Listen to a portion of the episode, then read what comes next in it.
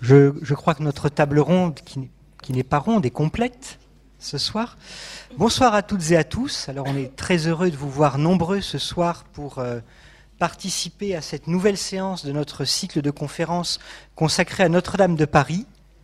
Euh, ceux qui ont suivi les premières soirées de ce cycle de conférences à l'automne dernier et au début de cette année se souviennent peut-être qu'elles étaient largement consacrées à l'histoire de Notre-Dame de Paris, à l'invention de Notre-Dame de Paris en tant que, monument. Nous avions terminé cette première partie de notre cycle de conférences le 27 janvier par euh, deux interventions consacrées à Notre-Dame de Paris, monument de la littérature et des arts. Et à partir de ce soir, c'est un deuxième temps de ce cycle qui va débuter. Il portera sur les enjeux de la recherche et les défis de la restauration. Il sera donc très directement lié au drame qu'a connu la cathédrale il y a bientôt un an, le 15 avril 2019. Et euh, la première séance de cette nouvelle partie de notre cycle, celle de ce soir, est dédiée à la question des matériaux et de la matérialité de l'édifice dans la perspective de euh, sa restauration. La séance de ce soir va être euh, dirigée, animée par Andreas Hartmann-Wirnich, qui est professeur d'histoire de l'art et d'archéologie médiévale, membre du laboratoire d'archéologie médiévale et moderne en Méditerranée, à l'université d'Aix-Marseille et spécialiste de la construction médiévale. Alors, au nom de l'école euh, de l'Institut national du patrimoine et de l'Institut national d'histoire de l'art, qui co-organise ce cycle de conférences, je leur remercie d'avoir préparé cette, euh, cette soirée qui rassemble de, de, nombreux intervenants. Il va nous les présenter de façon détaillée. Je vous donne très rapidement leur nom. Philippe Dillman, qui est directeur de recherche au CNRS, Catherine Lavier, qui est archéodendromètre auprès du C2RMF, Aline Magnien, qui est directrice du laboratoire de recherche des monuments historiques, et Martine Regert, qui est directrice de recherche au CNRS. Andrea Sartmann-Vernich, je vous donne la parole pour euh, introduire cette séance.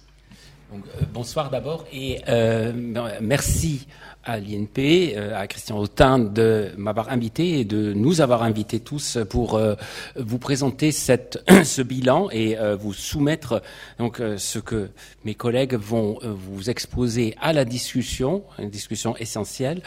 Et donc je fait précéder cela par un petit cours euh, de liaison et introductif et par la suite je vais donc vous euh, donner un bref résumé euh, des conférences dans l'ordre puisque maintenant il n'y a plus de plus lieu de, présenter uniquement le nom et les, les, organismes de rattachement de mes collègues. Donc nous sommes réunis ce soir dans le cadre du cycle de conférences Comprendre Notre-Dame de Paris de la cathédrale au monument organisé donc par l'INP, Institut national du patrimoine. Et euh, ce cycle euh, célèbre un édifice emblématique dont le terrible incendie survenu euh, le 15 avril a traumatisé la France et le monde entier. Et pour preuve, j'ai moi-même regardé avec la même consternation incrédule et le même sentiment d'impuissance et de désespoir grandissant partagé par tous, les images diffusées non-stop par la télévision chypriote depuis une chambre d'hôtel à Nicosée. Et à peu près sur tous les canaux euh, internationaux, c'était la même image. Donc ces preuves, c'est dire l'importance euh, de cet événement et l'importance symbolique du monument. La gravité de cette catastrophe a suscité aussitôt une prise de conscience et une mobilisation générale pour la restauration du monument, suivie de vifs débats sur la déontologie et le calendrier de ce chantier d'exception. Elle nous rappelle cruellement la fragilité de l'existence matérielle qui distingue nos monuments réels de leur image mentale. Dans l'esprit collectif, la cathédrale, entre guillemets, est synonyme de tout édifice religieux majeur, avant tout gothique, et symbole d'une architecture intemporelle et inaltérable, faite pour la rencontre de l'homme avec le divin, avec l'infini et l'éternel. Mais nos cathédrales ne sont pas éternelles, elles ont un, eu un début, elles ont été élevées, décorées, habitées, animées, modifiées, endommagées et restaurées par des hommes du passé qui ont laissé leur empreinte. Au XIIe et XIIIe siècle, la construction d'un tel édifice fut une prouesse non seulement conceptuelle, mais aussi et surtout technique et logistique. Pierre taillée, mortier, bois de charpente, armature métallique dissimulée dans la maçonnerie, ou non, vitraux, sculptures en pierre, bois, métal et stuc, retables, reliquaires, luminaires, mobilier en tout genre, mais aussi les installations éphémères du chantier, comme les échafaudages montés au fur et à mesure en fonction du rayon d'action des maçons. Chaque élément conserve, pour ainsi dire, une trace de l'ADN technique, mental et spirituel de son époque. La sauvegarde et l'étude des matériaux de Notre-Dame, tant ceux restés indemnes que ceux détruits ou détériorés par le feu, ceux qui sont tombés comme ceux préservés de la chute et restés in situ, tous sont précieux. Lapides omnes preciosi muritui, toutes les pierres de tes murs sont précieuses. C'est ainsi qu'on peut détourner le sens du répond qui était chanté lors de la consécration d'une église et qui fait le parallèle entre celle-ci et les pierres de grand prix dont est faite l'enceinte de la Jérusalem céleste de l'Apocalypse à la fin des temps. Donc, après une brève introduction euh, sur, la place des recherches archéologiques et scientifiques au sein du chantier de restauration de Notre-Dame et au-delà, qui sera présenté par Philippe Dillman et Aline Magnan, nous entendrons successivement quatre brefs exposés. Je vous remercie tous de les avoir préparés. On a beaucoup échangé aller-retour sur euh, ces communications et sur l'ordre et leur contenu. Donc d'abord Philippe Dillman, je rappelle, donc euh, qui euh, est directeur de recherche au CNRS, à l'Institut de recherche sur les archéomatériaux IRMAT et au laboratoire d'archéomatériaux et prévision de l'altération, pardon, va donc avec Martine Reger, donc, qui est euh, directrice de recherche au CNRS, au laboratoire culture et environnement préhistoire, antiquité, Moyen Âge, CEPAM, euh, CNRS Université Côte d'Azur, euh, et qui est préhistorienne et chimiste, vont présenter le chantier scientifique CNRS, ministère de la Culture, autour de Notre-Dame. Ils évoqueront l'historique de sa création, les différentes temporalités de la recherche, celles liées directement au service de la restauration et du diagnostic et celles de plus long terme qui concernent plus spécifiquement le chantier. Ils présenteront brièvement les huit groupes de travail métal, pierre, verre, bois, génie civil et structures, écosystème numérique, acoustique et émotion patrimoniale sans entrer dans le détail. Maxime Lhéritier et Catherine Lavier commenteront ensuite en plus grand détail leurs matériaux respectifs.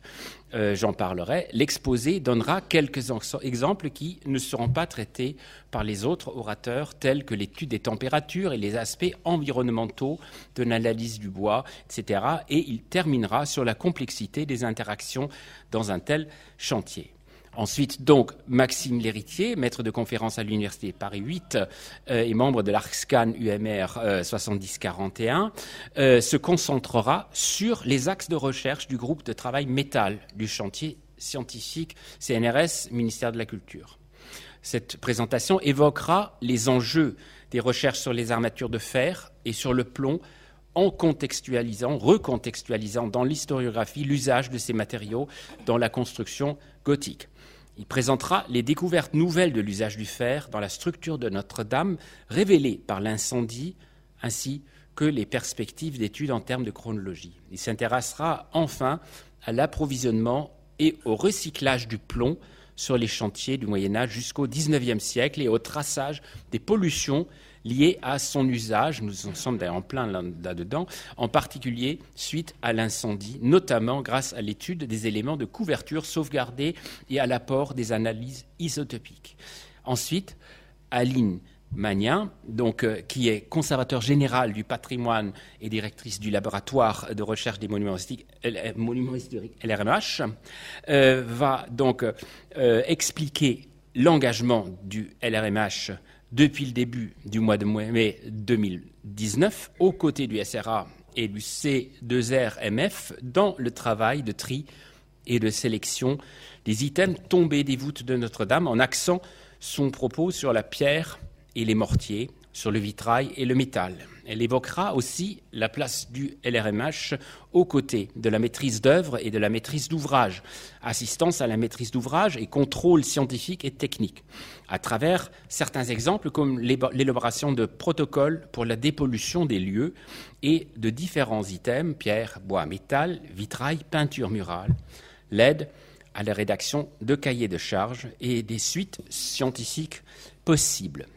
Euh, puis, Catherine Lavier, donc, qui est archéodendromètre, euh, auprès du Centre de recherche et de restauration des musées de France, donc le C2RMF, va donc parler euh, d'un sujet qui est certainement particulièrement euh, attendu, les bois brûlés des charpentes de Notre-Dame. Quel avenir pour ces vestiges du passé? L'ensemble des toitures de la cathédrale donc, a été, comme vous le savez, ravagé lors de l'incendie du 15 avril de l'année dernière. Toutefois, malgré cette catastrophe, des vestiges subsistent, qu'ils soient de pierre, de métal ou de bois, matériaux organiques réputés fragiles et peu résistants aux flammes. Le bois employé dans les charpentes de Notre-Dame a été réduit à l'état de fragments calcinés, mais il n'est certainement certes pas réemployable et aurait pu être évacué comme déchets pollués au plomb. Mais depuis dix mois, grâce aux efforts conjugué des architectes en chef des monuments historiques et des services du ministère de la Culture, que sont la DRAC, le LRMH, le C2RMF et l'INRAP, ces restes ligneux sont patiemment collectés et préservés. La principale raison en est que malgré les dégâts irréversibles, ils contiennent toujours une mémoire étonnante de leur époque, de leur environnement, euh, de leur mise en œuvre et de neuf siècles d'histoire de la cathédrale. Donc Catherine Lavier exposera brièvement les travaux, les enjeux et les contraintes propres à ce site très particulier et les projets de recherche qui se mettent en place notamment dans le cadre du groupe de travail Bois euh, et de la task force qui associe le CRNS au ministère de la Culture autour des recherches sur Notre-Dame. Et donc c'est enfin, après ces brefs exposés, que nous euh, ouvrirons le débat avec vous, notre public, aussi longtemps qu'on ne nous laissera dans ces murs, puisque nous avons dû décaler le début. J'espère qu'on nous permettra de décaler la fin, parce que je pense qu'il y aura beaucoup de choses à demander euh, et euh, pour euh, justement passer ce, temps passionnant ensemble. Donc, je passe la parole donc à Philippe Dillman et à Aline Magnien, si vous voulez bien, pour la Martine, pardon. Bon, euh, non, je, pensais que c'était pour le, pour le, pour le, petit euh, introductif sur euh, les, le rôle des recherches et des, institutions engagées, mais on peut aussi peut-être passer simplement de le dire dans les, dans, dans les exposés. Peut-être, je pensais faire une petite introduction sur l'eau, généralement sur les différentes institutions engagées. Et après, on passe aux, aux exposés, si vous voulez bien. D'accord. Juste quelques minutes. Je vais me lancer. Euh, bien bonsoir à tous. Euh, alors. on, va essayer d'improviser à deux voix euh, cette présentation du chantier ministère de la Culture et, et CNRS, puisque dès le début, dès le lendemain de l'incendie, beaucoup de chercheurs se sont manifestés, se sont mobilisés euh, et ont souhaité apporter euh, leurs compétences, les compétences de leurs laboratoires, euh, divers et variés d'ailleurs, sur tout le territoire français, voire à l'étranger, à ce grand chantier qui, comme l'a rappelé mon, voisin, a, a vraiment ému très profondément partout dans le monde et en France. En même temps, ces initiatives diverses, ces sollicitations diverses euh, étaient peut-être à, canaliser, à organiser. Et c'est le sens de la task force, euh, pour employer un terme bien français, euh, que le CNRS a mis sur pied avec Philippe Dillman et Martine Régert, de façon à aider à l'organisation euh, de ces recherches. Et de son côté, le ministère de la Culture euh, a désigné Pascal Liévaux, euh, responsable pour de la recherche au ministère de la Culture et à la DGP, Direction générale des patrimoines, et moi-même pour aider nos collègues à justement organiser un peu ces projets de recherche. Donc il y a effectivement les laboratoires du ministère de la Culture, le service régional de l'archéologie avec l'INRAP, et puis je vais laisser la parole à, à Philippe. Ah. Euh. Merci Aline. C'est Martine qui va prendre le relais sur, le, sur les slides. effectivement,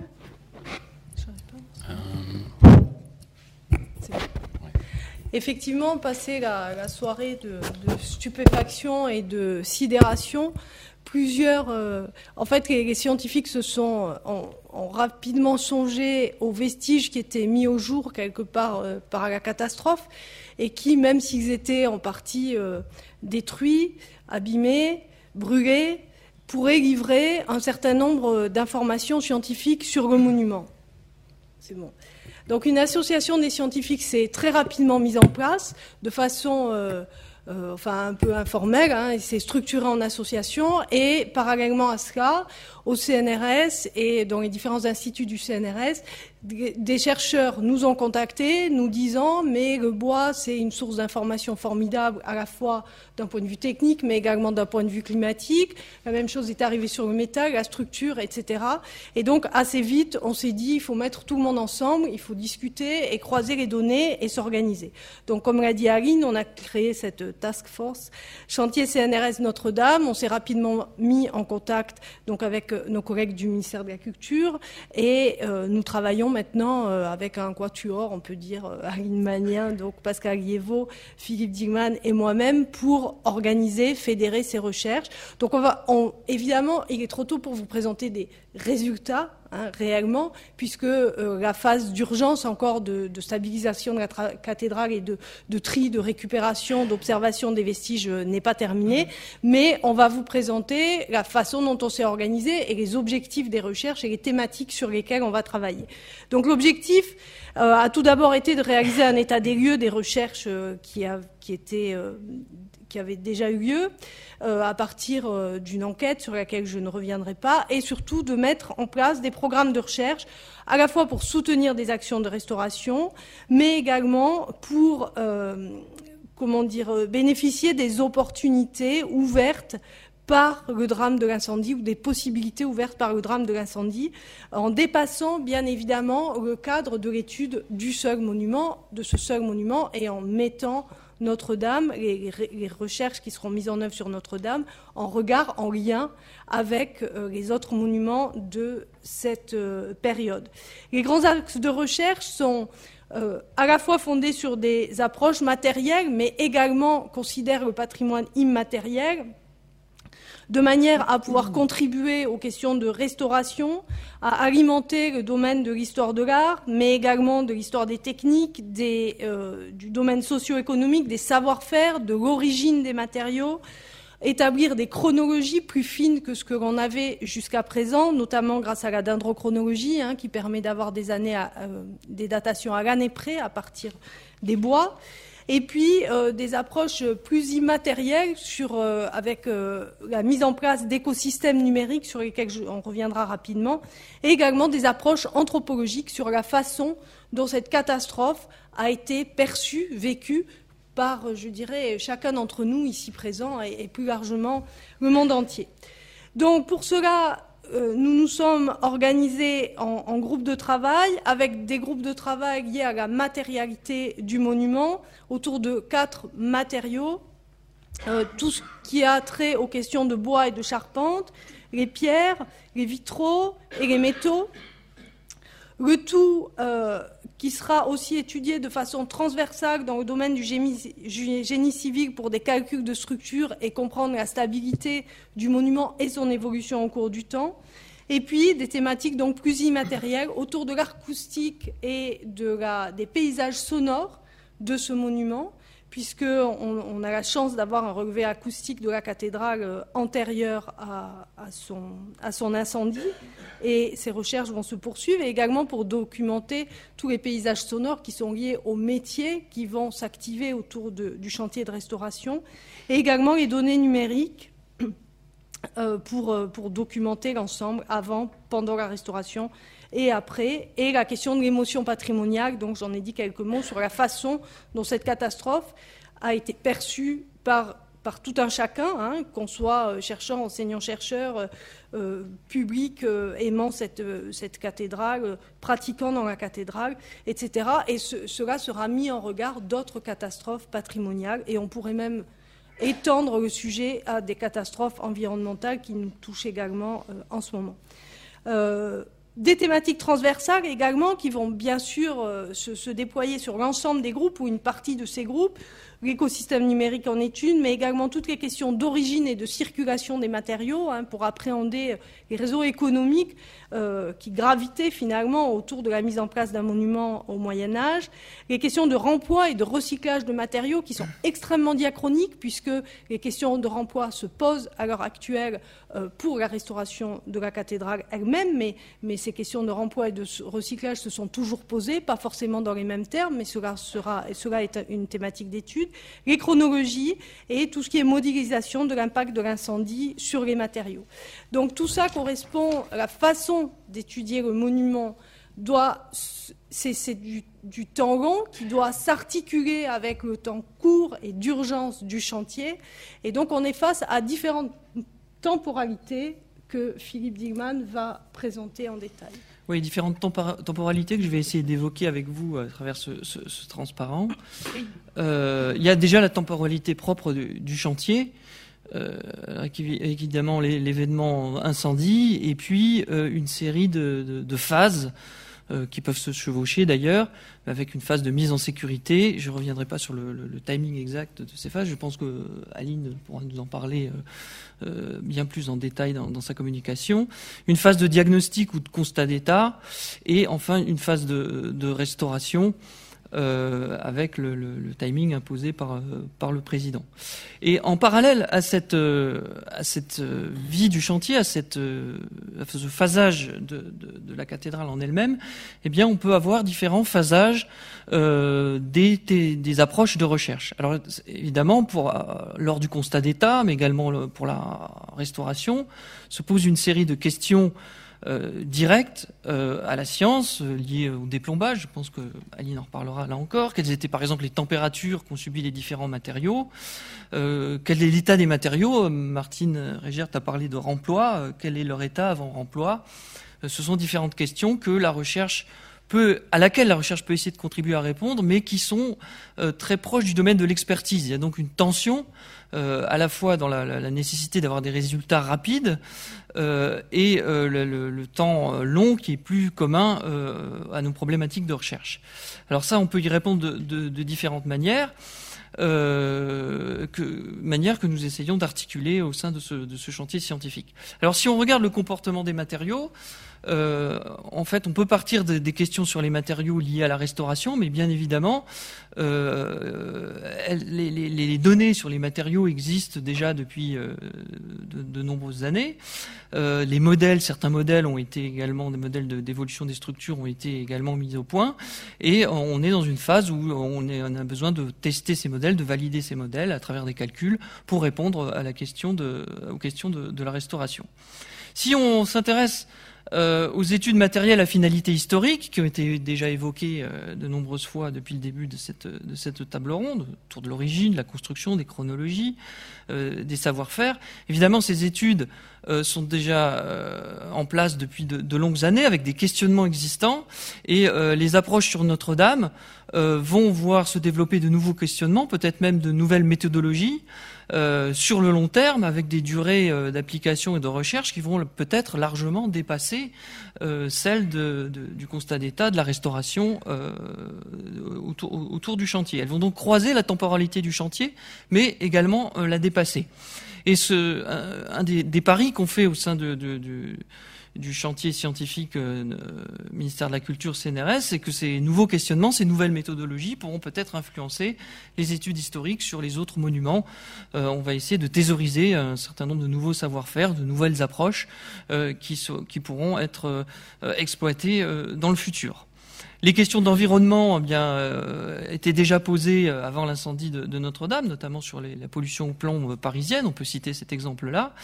et elles croisent maintenant le, le, phasage du chantier. Elles nécessiteront des mesures nouvelles avec des intercomparaisons. Ça, je pense que Maxime nous en parlera euh, plus avant dans, sa communication.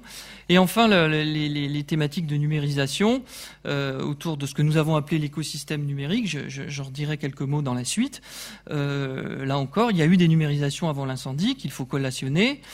Euh, et euh, des, numérisations pendant le, constat des temps et pendant la restauration, ne serait-ce que pour repérer les, matériaux, je pense qu'Aline en, dira quelques mots, euh, qui vont être stockés au sein d'un système numérique qui pourra à la fois servir pendant le chantier, mais également servir à l'étude de l'évolution du chantier. On a donc une espèce de rétroaction. Et vous voyez ici que sur l'ensemble des thématiques que j'ai euh, citées, euh, cette recherche sur le temps long va croiser euh, le phasage du chantier avec toutes les difficultés et les challenges de mise en place que cela que cela comporte. Si bien qu'il y a différents types de projets en fait autour de la science pour, pour Notre-Dame et Notre-Dame pour la science, les projets directement utiles à la restauration, qui sont codéfinis avec la maîtrise d'œuvre et la maîtrise d'ouvrage, les projets de plus long terme, qui nécessitent un accès à l'édifice ou aux vestiges, vous l'avez compris, sur un temps peut-être plus long, mais également pendant le chantier, puisque, comme on l'a dit, le, le, la mise en place d'échafaudages ou, le, le, drame qui a, qui a fait se détériorer une certaine partie de l'édifice a ouvert à l'investigation peut-être des, des, parties inaccessibles, qui là vont nécessiter une autorisation de la maîtrise d'ouvrage pour l'accès. Et puis les projets plus largement autour de Notre-Dame, qui relèvent finalement de la seule sphère de la recherche euh, et qui peuvent avoir, qui peuvent être euh, sans, sans, interférence directe avec le monument, mais portés euh, sur le monument. Alors, on, voulait également souligner euh, quelques opportunités, comme l'a dit Martine, euh, issues du drame, et que, je viens d'évoquer également, qui ouvrent des nouvelles perspectives, nouvelles perspectives par exemple pour la prospection, euh, la prospection des, des, fondations de la cathédrale, mais également des nouveaux matériaux ou des nouveaux objets ont été mis au jour, et je pense que Maxime nous parlera de ce chaînage qu'on a découvert après l'incendie, de chaînage d'agrafes au sommet des murs goutreaux qui entourent le, qui entourent le chœur. Alors évidemment, il y a nécessité de trier, de référencer ces nouveaux matériaux, de les préserver euh, et de les entreposer pour les études futures, euh, avec la question de la prise en compte des accès aux scientifiques, en plus des problématiques, bien entendu, de, conservation euh, qu'il faut, a priori et initial, ab initio, prendre en compte. Alors je vais maintenant passer très rapidement, puisque certains d'entre eux vous seront détaillés euh, dans la suite de cette table ronde, euh, sur quelques, quelques exemples justement de différentes approches scientifiques euh, avec ces différentes temporalités. Tout d'abord la recherche au, service de la restauration avec des, des problématiques qui sont vraiment traitées, qui ont d'abord été traitées par le LRMH, mais qui, ont, qui essaiment un petit peu en, ce moment sur d'autres matériaux. Euh, quelle température avec un foyer complexe? Alors plus que la température du foyer, finalement, ce qui intéresse la, restauration, c'est la température euh, qu'ont subi notamment les pierres et les matériaux, euh, les matériaux de, la cathédrale encore, encore sur, le, sur le monument. Alors pour ça, l'idée a été émise d'utiliser, d'observer les différents changements de phase de, des différents matériaux, tant les charbons que les pierres, mais même que le fer ou ses produits de corrosion, euh, changent de, la, structure de ces matériaux évolue en fonction de la température, et d'où l'idée de, après une phase d'étalonnage et en utilisant certaines techniques comme la spectrométrie Raman, de faire des thermomètres à charbon, des thermomètres à pierre ou des thermomètres euh, à fer. Alors pour ça, il y a une étape d'étalonnage. Euh, déjà un état de l'art des études qui ont déjà été réalisées, puisque ça a déjà été réalisé dans d'autres contextes, un étalonnage des durées et des températures, quelles sont les phases à partir de quel couple température-durée, et euh, une application à valeur statistique pour que ça ait un sens sur des échantillons bien localisés dans la cathédrale. Autre type d'exemple de, thématique dont euh, Martine a, déjà parlé, mais sur lequel euh, on, a cru bon de revenir, c'est effectivement les problématiques de remploi et de recyclage avec la volonté euh, de la maîtrise d'œuvre de euh, remployer un certain nombre de matériaux et notamment la pierre euh, et les métaux. Et c'est mis en place dès le début et ça va continuer avec les différentes phases que j'ai évoquées précédemment, un dialogue avec cette maîtrise d'œuvre et la nécessité de mettre en place des études spécifiques euh, de l'origine de ces matériaux sur le bâtiment, de la résistance mécanique avant et après altération, donc à la fois études bibliographiques ou études de test sur les matériaux, comportement dans la nouvelle structure et réaction avec euh, l'environnement. Ici, on a le défi du timing court, puisque on a la, recherche qu'il y a sur des matériaux est très proche de l'expertise, puisqu'elle doit fournir des résultats euh, très rapidement, et ça, c'est vrai que c'est des choses qui sont délicates à, articuler.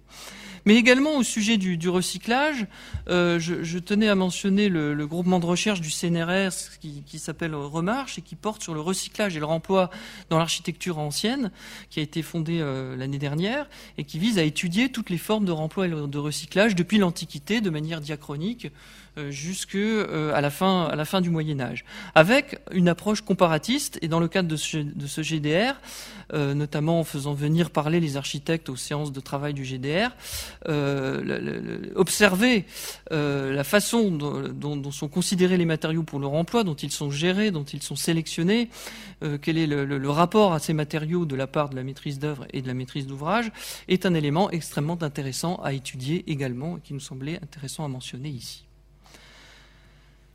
Euh, un axe de recherche qui a été évoqué, parce que c'est un groupe de recherche, les approches numériques autour de ce que nous avons appelé un écosystème numérique, euh, où là, le, finalement, la temporalité va de, besoins extrêmement réactifs et qui sont liés au fait de, collationner et de replacer sur la cathédrale l'ensemble des photos, des photogrammétries des lasers, des, des, relevés laser, pardon, qui ont été déjà réalisés avant et puis pendant le pendant l'événement et après l'événement pour ce qui est des, relevés laser, mais également des relevés par drone, pour servir à la modélisation numérique de la structure, pour servir également euh, aux architectes directement pour voir euh, le, le, les parties qui pourraient avoir bougé sur le monument, mais également euh, cet écosystème numérique qui va être stocké sur un serveur sécurisé du CNRS, le grand équipement Humanum de l'Institut euh, des sciences humaines et sociales, avec un très net soutien du, CNRS et de la région Île-de-France pour mettre en place cet, écosystème, va pouvoir stocker l'ensemble des données scientifiques, donc non, seulement les relevés, la photogrammétrie, les relevés de drones, mais également les données sur les matériaux qu'on va pouvoir collecter, les matériaux analysés, euh, les données de modélisation acoustique du monument. Et euh, tout ça nous servira à la fois à, collecter et à réutiliser ces données, euh, mais également à servir de, moyens d'observation de l'évolution de ce chantier exceptionnel et interdisciplinaire que nous sommes en train de, de vous présenter, le chantier scientifique Notre-Dame.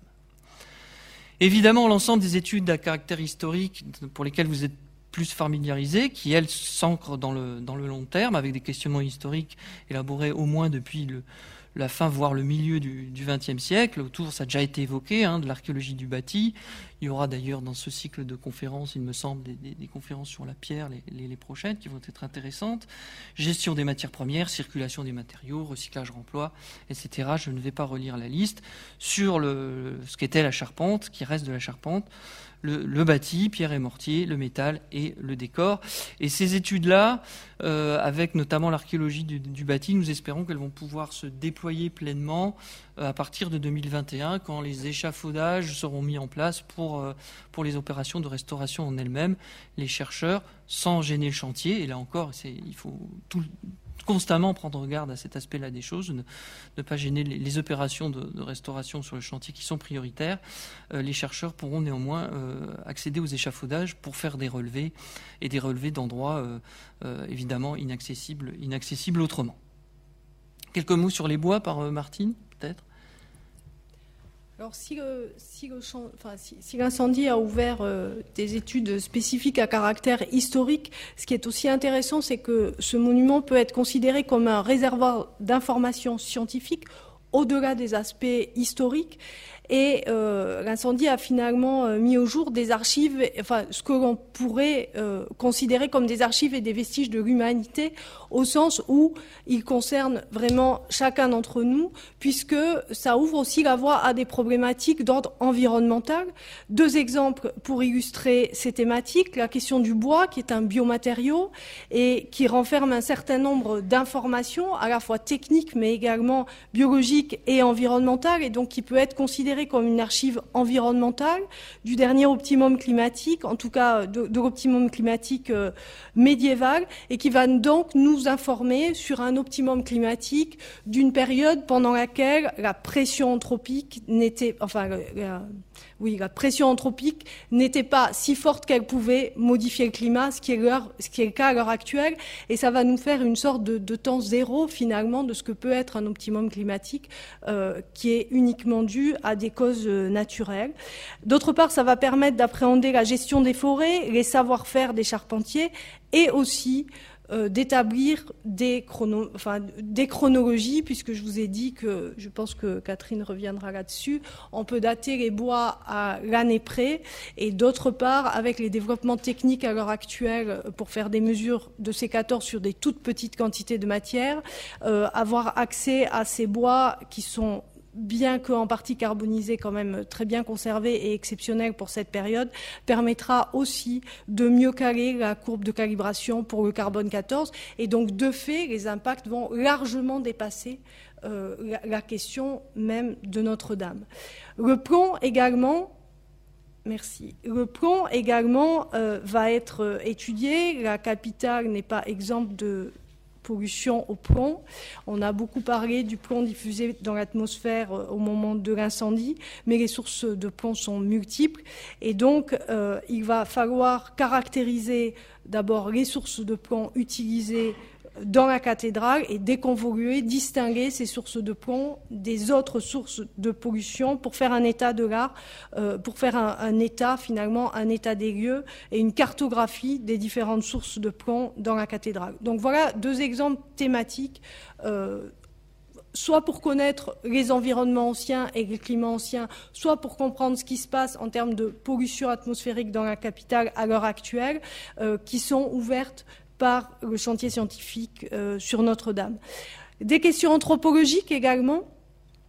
Euh, donc l'émotion patrimoniale s'intéresse à la façon dont une catastrophe est reçue par le public, par tout un chacun. Et ce qui est très spécifique à Notre-Dame, c'est que, en règle générale, les sentiments qui sont, qui sont décrits, par exemple quand le musée de Rio euh, a brûlé euh, en 2018, en septembre 2018, c'est de la tristesse, c'est de l'empathie, c'est un sentiment d'énorme perte. Et là, il se trouve que euh, quand l'incendie s'est déclaré, la France était dans un état un petit peu particulier, avec des mouvements sociaux, avec c'était les gilets jaunes étaient encore actifs et un certain nombre de dons ont été annoncés également et ce contexte a fait que, bien sûr, l'émotion a été de tristesse, d'empathie, etc. Mais il y a aussi eu des ambivalences et des contradictions dans les, réactions de, chacun et parfois des contradictions internes à chacun euh, qui sont un objet d'étude anthropologique. Et cette émotion, elle va être étudiée par un groupe de travail qui a déjà publié dans le domaine, dont vous avez euh, l'ouvrage qui est projeté, la couverture de l'ouvrage qui est projeté ici, et qui travaille de façon comparative avec des collègues qui sont dans d'autres pays et qui travaillent, puisque ce n'est pas le seul monument qui a brûlé, et les monuments sont, sont soumis euh, non seulement au feu, mais parfois à des inondations, parfois à des guerres. Et donc ce groupe de travail va travailler de façon comparative avec d'autres contextes euh, dans le monde et tout ceci dans un univers euh, institutionnel relativement complexe. Oui, tout à fait euh, qu'il qu faut essayer d'orchestrer, et nous ne sommes pas trop de quatre pour le faire, avec euh, à l'heure actuelle une cinquantaine de, laboratoires concernés, plus de 80 chercheurs et une dizaine d'institutions avec, des, vous l'avez vu, des, relations entre euh, la, maîtrise d'œuvre, la maîtrise d'ouvrage, l'établissement public Notre-Dame. Euh, une tension entre recherche et expertise et des établissements de recherche, le ministère de la Culture, le CNRS, mais également le commissariat à l'énergie atomique, un certain nombre d'universités. On peut également citer l'INRAP et aussi euh, le BRGM pour certaines euh, analyses de la pierre. Donc effectivement un environnement complexe qui, il faut le dire quand même, progresse et, marche extrêmement bien. malgré, cette, malgré cette complexité, les programmes se mettent en place et euh, l'accès aux, monuments euh, se met en place aussi pour, pour les chercheurs.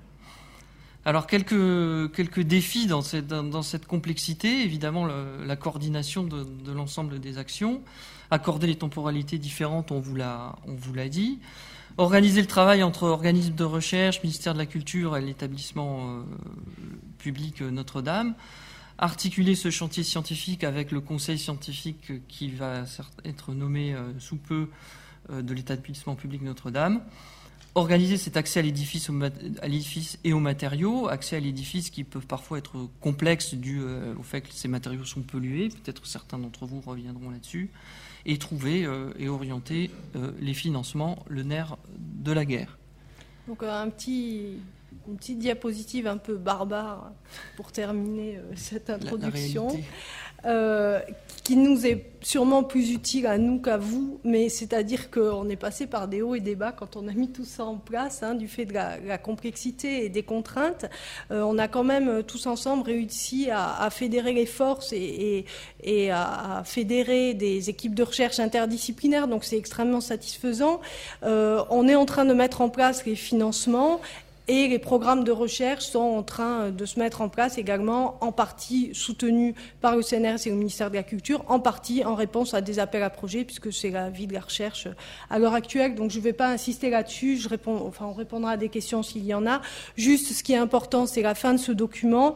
Euh, sachez que nous ferons un colloque sur deux journées, les 19 et 20 mai, dans cet établissement, ici. Euh, on va mettre en place, euh, enfin l'affiche sera bientôt éditée et euh, un, appel à inscription sera lancé. Et au bout de 4-5 ans de recherche, autour de 2025, il y aura un colloque de restitution. Entre-temps, nous mettrons bien évidemment en place d'autres jalons, mais là nous sommes un peu concentrés sur le démarrage vraiment des recherches en 2020. Merci à tous. Merci beaucoup. Donc, euh, puisque le, temps nous est euh, compté, et donc nous, allons euh, reporter toutes les discussions à la fin. Donc, je passe la, la parole à Maxime l'héritier. J'espère que c'est bien l'ordre. Ça, ça, marche, oui.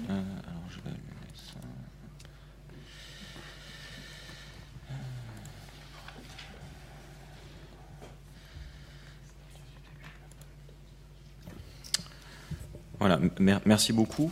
Euh, et, donc, euh, comme il a été euh, annoncé par, par Philippe Dillman, je vais rentrer un petit peu plus dans le vif du sujet, même si faire une historiographie du métal dans l'architecture en 10 minutes sera probablement assez, complexe, mais d'essayer d'évoquer hein, la question des usages des métaux dans l'architecture et les questions que pose Notre-Dame. quand je parle de métaux, ce sera essentiellement le fer et le plomb, et vous allez voir que les questions qui sont posées sont relativement différentes. Cette communication, euh, je la, présente en, mon nom, mais également au nom des membres du, euh, groupe de travail métal.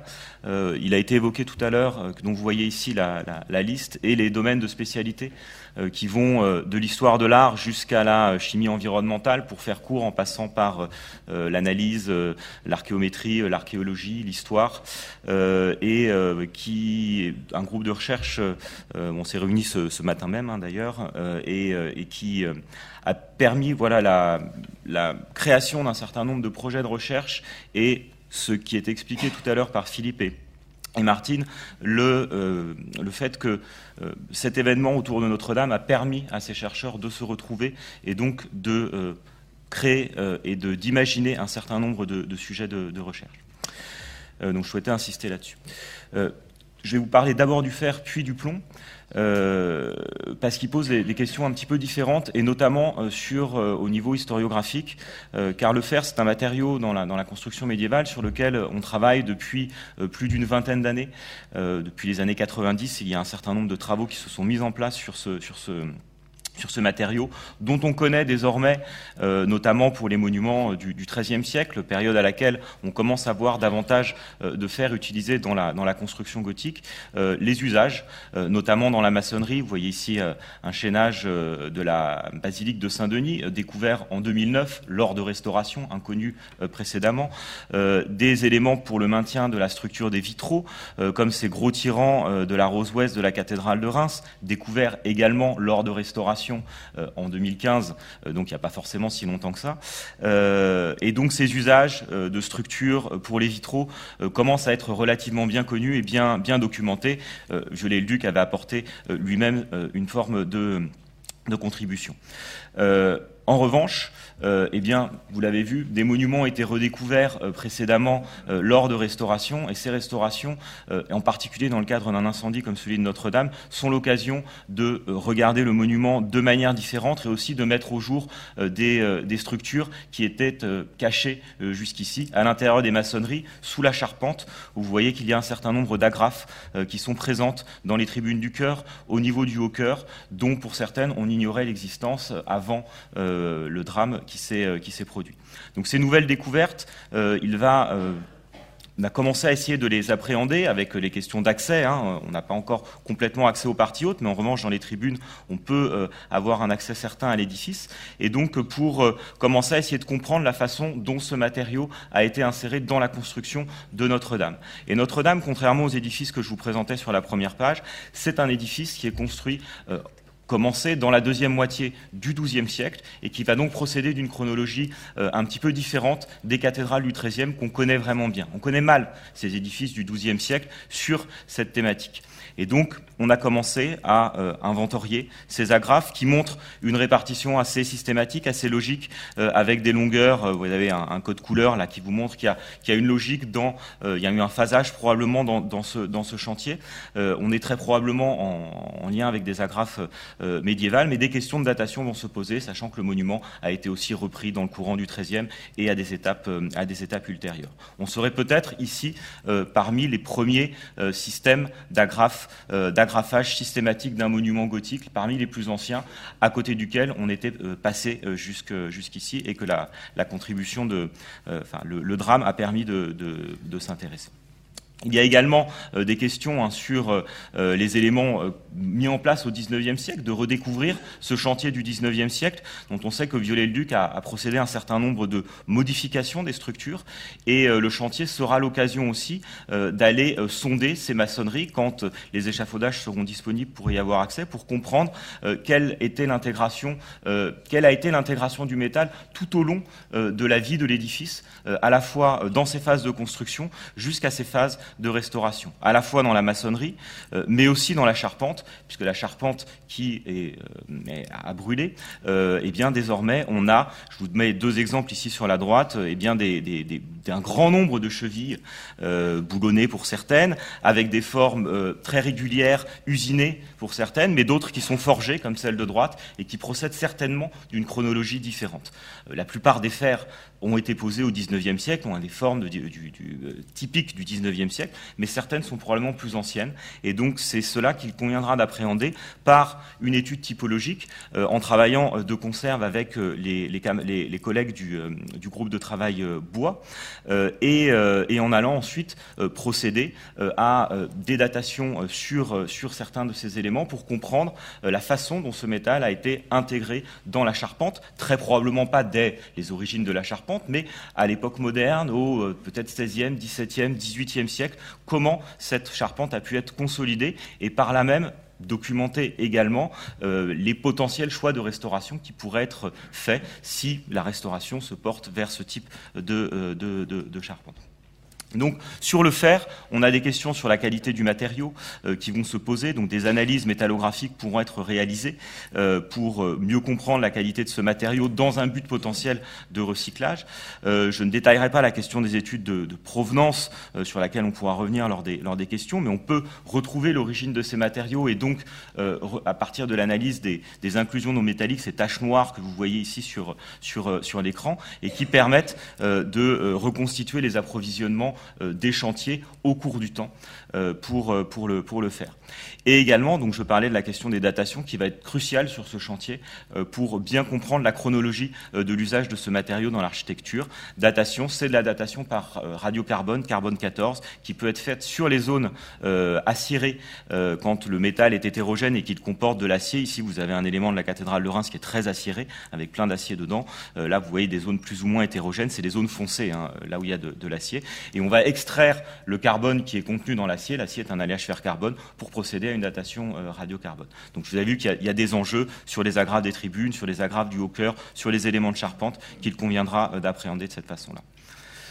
Le deuxième matériau euh, auquel le groupe de travail va s'intéresser est le plomb, qui, euh, contrairement au fer euh, sur lequel vous voyez que Notre-Dame se pose dans un paysage qui est déjà relativement bien connu euh, grâce aux travaux qui ont été réalisés dans, les années passées, le plomb reste un matériau vraiment bien davantage méconnu.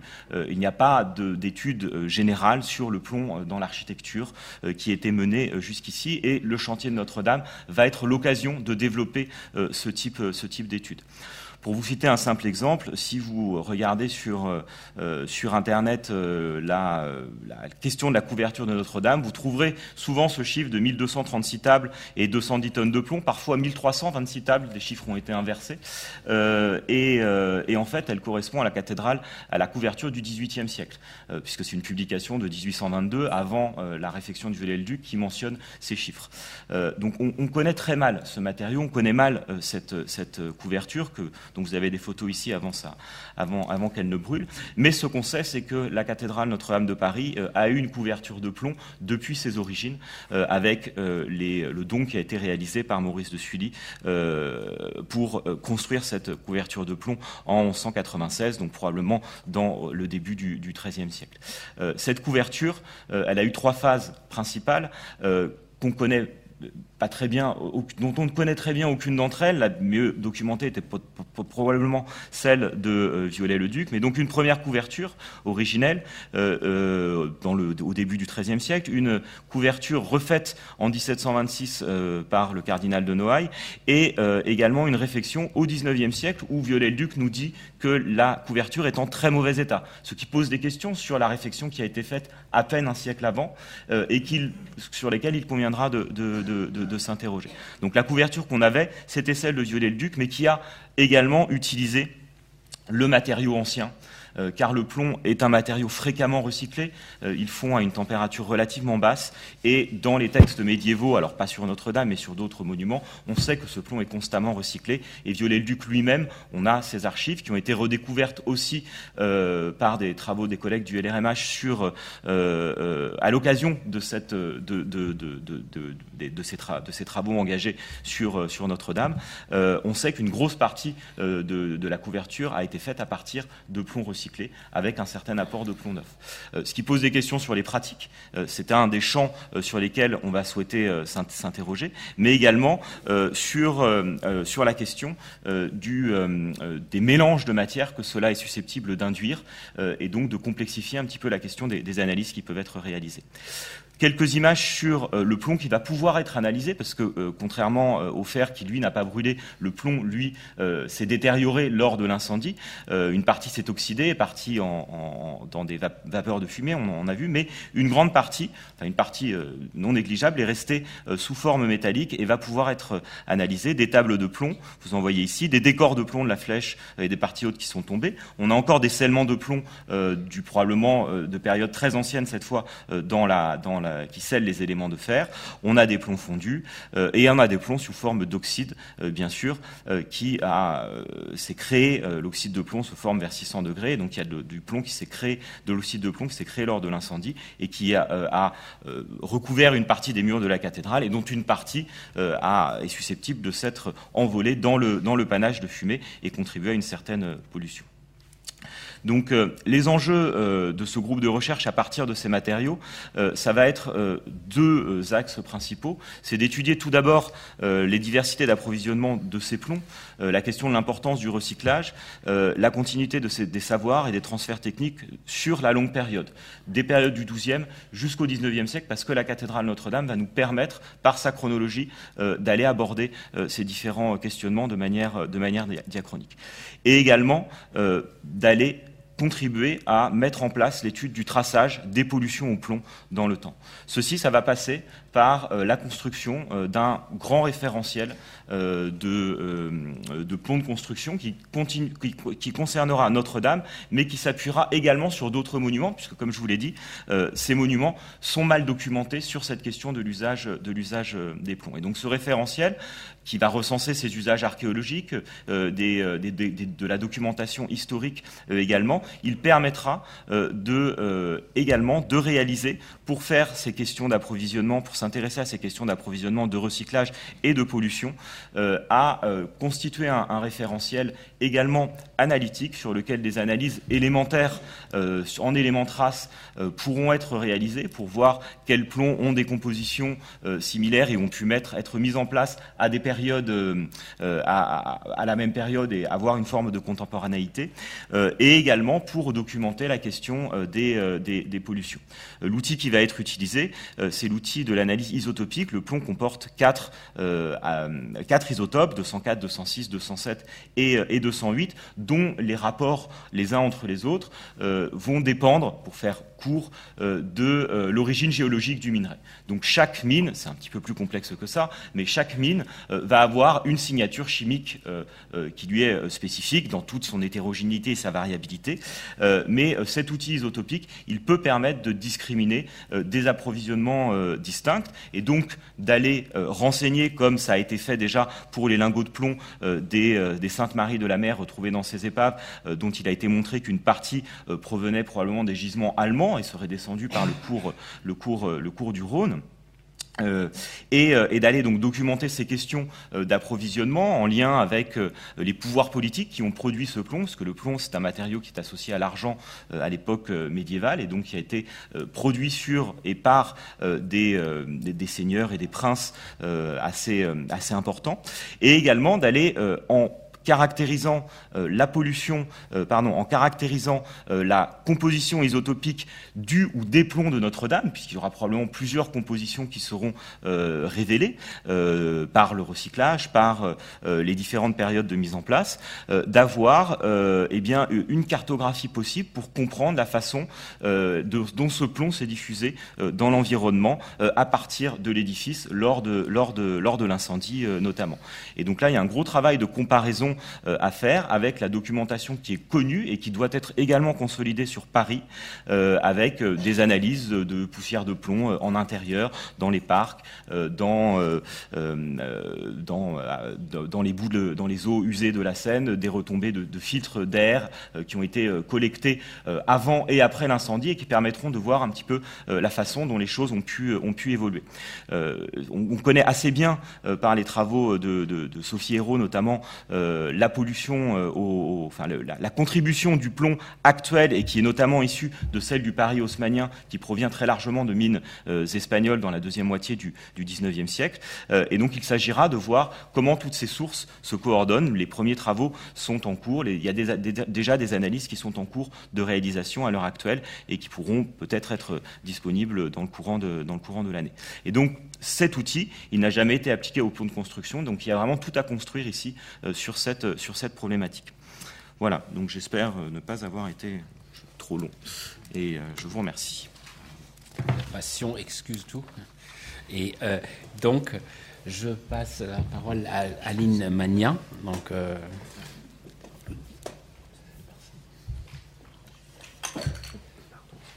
Oh, c'est moi.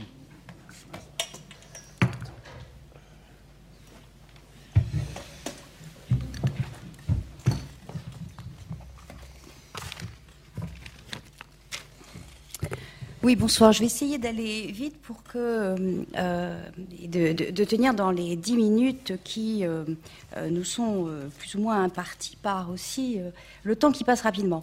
Donc, je vais revenir moi sur des aspects qui sont des aspects plus comment dire plus de chantier puisque et je vais rapidement à la demande d'ailleurs de, de notre coordonnateur, euh, évoquer ce qu'est le laboratoire de recherche des monuments historiques parce que ça explique aussi quelle est la place et quel est notre rôle dans euh, le chantier et dans le suivi euh, de ce chantier. Donc c'est une institution qui date de 1970 euh, et qui a été installée euh, à Champs-sur-Marne à cette époque. Et le laboratoire de recherche a neuf pôles spécifiques matériaux la pierre, le plus ancien, qui a été vraiment à, l'origine de la création, le vitrail, la peinture murale, les grottes ornées. Bon, Lascaux en a été un des, un des éléments fondateurs. le textile, le métal, la microbiologie, le béton et le bois. Et on voit en particulier pour le béton, euh, l'arrivée un peu tardive de ce matériau. Notre-Dame n'est pas concernée, je vous rassure. Donc, le laboratoire de recherche, c'est un service à compétence nationale du ministère de la Culture et de la Communication, enfin, ministère de la Culture maintenant, simplement, et dont l'objet est de euh, mener des études et des recherches sur la conservation et la restauration des monuments historiques. Donc, c'est vraiment un outil euh, et un service au service du chantier, et c'est ce qui explique pourquoi euh, nous sommes arrivés très très tôt enfin, le, laboratoire est arrivé très très tôt sur le chantier, dès le 24 avril, puisque euh, son, rôle est vraiment de réaliser toute la gamme à peu près des interventions scientifiques, donc qui vont vraiment de l'intervention de chantier à des recherches plus approfondies, plus euh, durables, des pilotages de thèse, des directions de thèse, etc., des projets sur du plus long terme. Mais c'est vraiment son rôle d'apporter un savoir, d'apporter des compétences scientifiques sur euh, le, euh, le, chantier. Et le deuxième champ d'action, c'est d'exercer aux côtés et avec les directions régionales des affaires culturelles euh, le contrôle scientifique et technique. Ce double rôle explique pourquoi, donc très vite après euh, cet incendie du 15 avril, donc vous voyez, je vous rappelle quelques images, et dont un des points essentiels a été la chute de cette, de cette flèche de 96 mètres de Viollet-le-Duc qui, en se cassant, est venue poinçonner les voûtes, qui a par ailleurs joué leur rôle de protecteur du sanctuaire, mais qui là ont été euh, éventrés. Et laissant évidemment euh, dans euh, le, les différents, alors je, reviens juste sur cette image, laissant euh, dans euh, la nef, à la croisée du transept et euh, sur le dans le transept nord, des monceaux de gravats, de vestiges. la qualification n'est pas indifférente parce que Derrière, il y a aussi toute une notion de protection. Si on considère, par exemple, nous avions un débat hier sur la question du statut de ces objets mobiliers d'une certaine manière désormais, donc classés au titre des monuments historiques, ce qui, pour la recherche et la destruction, évidemment, pose un certain nombre de questions, parce que si ce sont des objets classés, euh, leur destruction n'est pas tout à fait à l'ordre du jour. Donc, euh, nous avons eu là quelques discussions sur cette question. Donc euh, ces euh, débris et l'émotion patrimoniale qu'a évoquée euh, tout à l'heure Martine ont suscité évidemment le désir de conserver ces objets et très vite d'en faire à la fois bon, de s'en servir comme d'un d'un soutien mémoriel d'une certaine manière, mais aussi, évidemment, de l'utiliser dans le cadre de recherche euh, que mes euh, collègues ont euh, amplement décrit, enfin ont évoqué, et que je vais évoquer moi aussi. Donc, il a fallu très vite participer à la préservation et montage des vitraux, à la consolidation d'un certain nombre d'éléments. la cathédrale et le chantier est encore quelque chose d'extrêmement euh, comment dire, euh, encore en, suspens, euh, suspendu aux conditions météorologiques pour le démontage du, de l'échafaudage, suspendu au vent pour le maniement de cette grue qui a été installée et qui permet d'exfiltrer un certain nombre euh, d'objets et de démonter à terme cet échafaudage. Et euh, vous voyez qu'un certain nombre d'éléments ont dû être consolidés, comme les arcs-boutants, et à l'intérieur, le frétage des colonnes qui ont été abîmées par le feu. Je ne vais pas revenir sur ces images. Ce dont je voudrais vous parler, c'est effectivement le tri et la sélection de tous ces items qui ont été, qui ont fait l'objet d'un protocole qui s'est mis en place très rapidement, donc après l'incendie, élaboré à la fois par le laboratoire de recherche des monuments historiques, dont j'ai rappelé le rôle, et aussi par le service régional de l'archéologie, et qui s'est appuyé sur, euh, assez rapidement sur l'INRAP comme opérateur pour venir apporter aussi son aide euh, technologique, technique et euh, des bras. Donc tous ces éléments, il a été très vite, on a été très vite conscient que c'était un, qu'il fallait, en fait, c'est un procédure un peu un procédé de résilience, c'est-à-dire qu'il fallait dépasser le traumatisme de la, de la catastrophe euh, en en faisant véritablement un outil euh, d'espoir pour à la fois la restauration, euh, la réutilisation de tous ces objets potentiels et des programmes de recherche euh, permettant d'aller plus loin. Et je crois que déjà les premiers éléments que l'on a montrent que euh, c'est une source de découverte. Maxime en a parlé sur euh, les métaux. c'est une source de découverte potentielle à partir du bois. Et ce sont des choses qui sont évidemment qui ont été permises par tous ces, euh, procédure de tri qui s'est mise en place, avec beaucoup de robots parce qu'il était absolument impossible euh, d'aller s'exposer sous euh, des parties euh, encore extrêmement vulnérables. vous avez ici donc ces robots qui ont servi à, l'extraction. Là, la partie est nettoyée, enfin la, la, nef est nettoyée, mais vous voyez comment on, on a procédé. Et sur les parties hautes, ce sont des cordistes suspendus au plancher qui a été installé, euh, qui ont permis aussi d'évacuer ces vestiges et de les faire descendre. Euh, certains de mes collègues qui se sont formés, d'ailleurs, euh, sont dans la salle et pourraient en témoigner eux aussi. Donc ce chantier a été particulièrement a été rendu particulièrement compliqué. Je pense qu'il faut y revenir, il faut y insister parce que c'est vrai que ceux qui ont travaillé sur ce chantier ont travaillé dans des conditions physiques est quand même très complexe, euh, très fatigante. Euh, vous voyez qu'au début, on avait des masques de cochon, comme on les appelait, que désormais on travaille, enfin ceux qui travaillent, je dis on, mais je, n'y suis pas allée depuis bien longtemps, à vrai dire, on travaille avec des masques intégraux, donc dans des conditions qui sont physiquement éprouvantes. Alors, le protocole qui a été mis en place, qui a été très vite élaboré, pour et, là, vous avez euh, ce texte sous les yeux qui est euh, signé par deux de mes collègues euh, spécialistes de la pierre, Véronique Vergès-Belmain et Jean-Didier Mertz, mais élaboré en collaboration, bien sûr. on met, le bien le doigt, ce texte met bien le doigt sur ce à quoi ça devait servir. C'est-à-dire, ce sont des outils de compréhension du processus de destruction, ce sont des éléments possibles du bâti à venir, ce sont des témoins des différents états de dégradation possibles, ce sont des objets pour des tests de conservation de la pierre endommagée de Notre-Dame.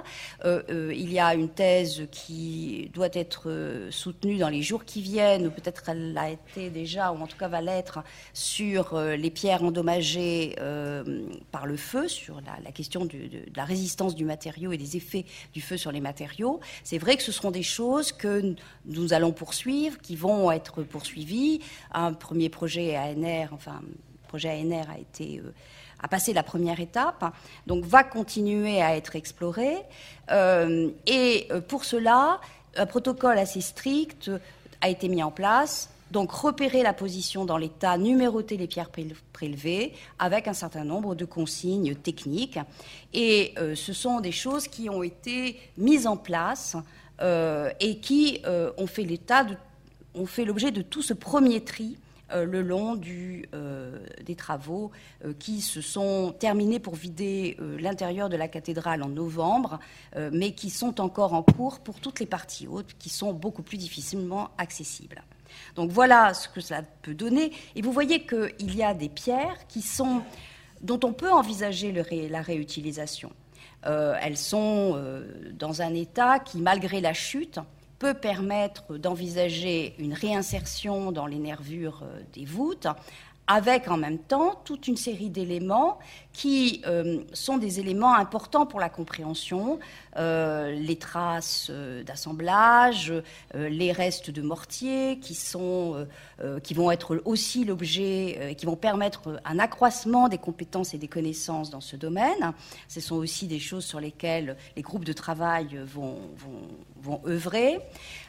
Nous avons utilisé, ça sera évidemment inséré dans le, la suite et cette plateforme dont a parlé Philippe Dillman, avec l'INRAP qui a, travaillé, qui avait mis au point ce processus et ce procédé et qui l'a suivi pour la nef en particulier, une géolocalisation des éléments qui permet d'envisager une espèce de remontage en 3D euh, de euh, ces éléments de la, charpente tombés au sol et tous ces éléments seront réinsérés dans cette plateforme euh, pilotée par le, MAP dans, le, dans le futur.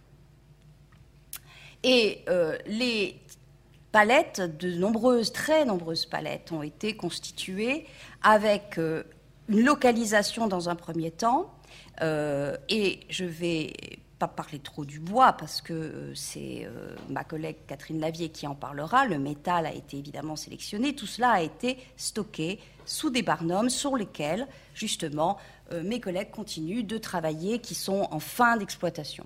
Donc, les différents champs de travaux, c'est la cartographie des matériaux, l'altération, toutes les zones à purger et à conserver, la question de l'approvisionnement en pierres, puisque un certain nombre de pierres ont été extrêmement altérées, donc il faut euh, les tester, il faut voir ce qui peut être encore conservé, qui a encore une résistance suffisante et ce qui doit être changé.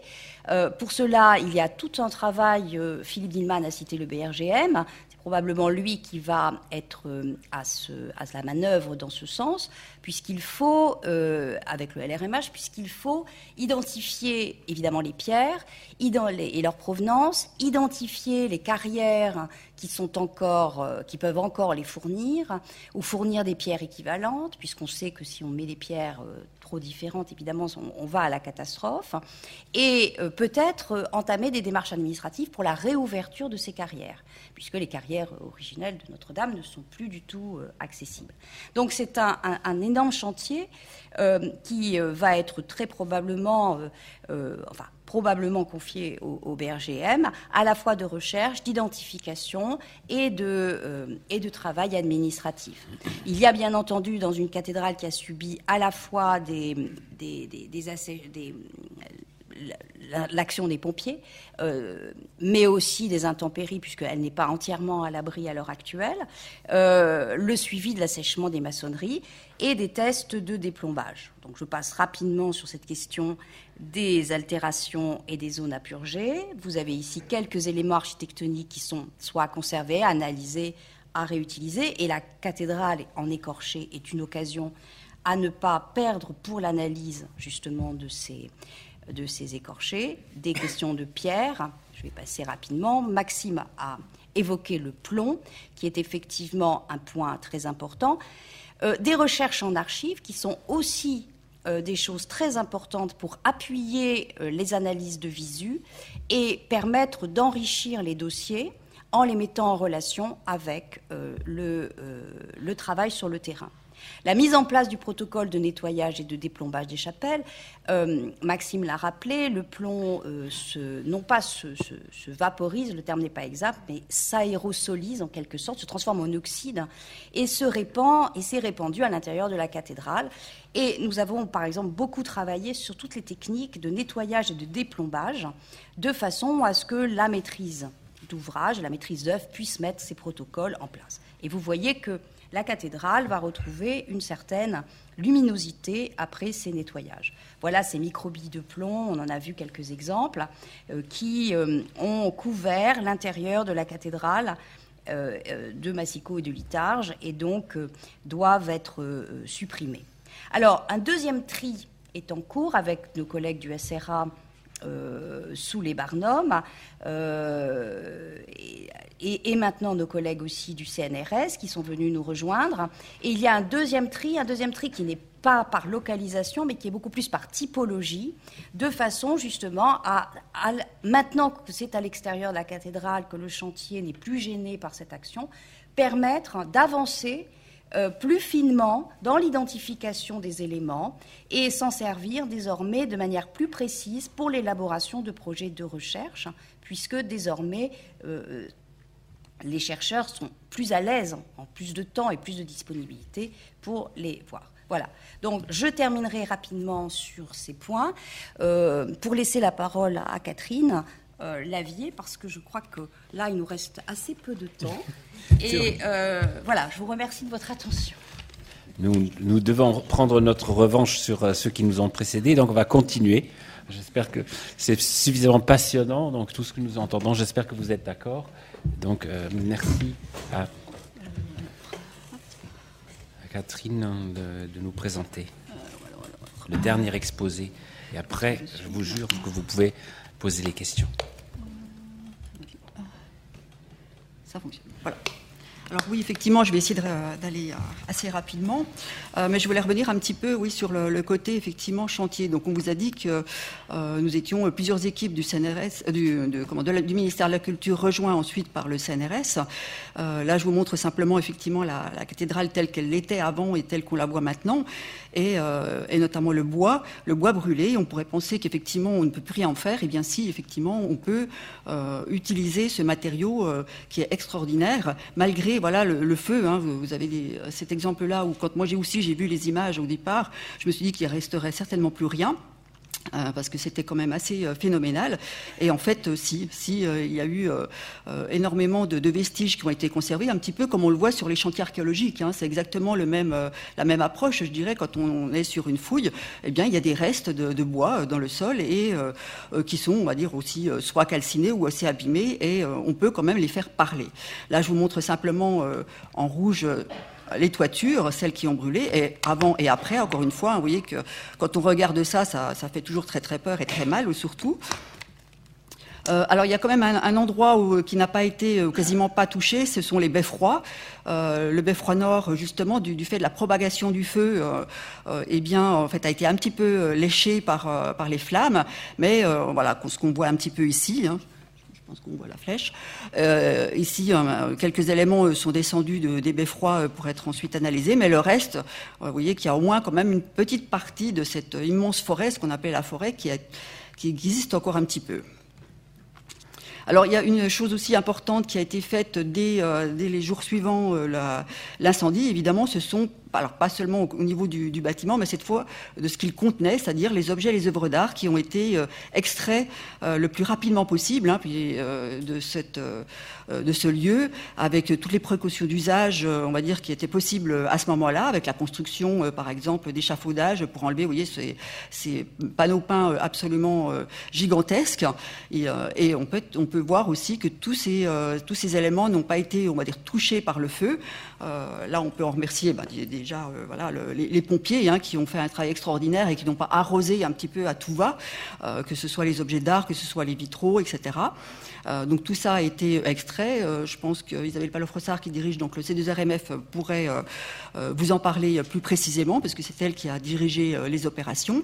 Et côté bois, eh bien, on, vous l'a dit, il y a plusieurs perforations hein, au niveau de la flèche, évidemment, qui est tombée, le dessus de la flèche qui a fait cette perforation du côté de, la nef, et une autre petite perforation là, euh, côté transept nord, euh, qui ont fait ces ouvertures qui sont absolument euh, gigantesques. Donc les, tas de bois, tout le monde les connaît, on les a vus sur Internet, mais c'est vrai que quand, on regarde ça, c'est toujours impressionnant. Il y a du bois, il y a, enfin, il y a tous les matériaux, et, euh, quand on est arrivé, euh, moi je pensais en fait trouver beaucoup moins de bois que ça, en tout cas, et, euh, et ce qui a été donc décidé, c'était de pouvoir effectivement récolter l'ensemble de ces bois. Hein. Il y a eu des discussions au départ parce que aussi bien on comprend qu'on puisse euh, récupérer euh, les, matériaux euh, tels que la pierre, le métal, etc. Parce que certains pourraient éventuellement être réemployables ou vraiment très utilisables, on va dire assez facilement. Et souvent, on nous dit que le bois, finalement, comme il est abîmé, on ne peut plus rien en faire, donc il est considéré comme un déchet. Et c'est un petit peu ça qu'on nous a dit au départ. Et avec l'ensemble des services de la culture, on a mm, fait comprendre que non, il fallait récolter tous ces vestiges patrimoniaux et non pas ces déchets.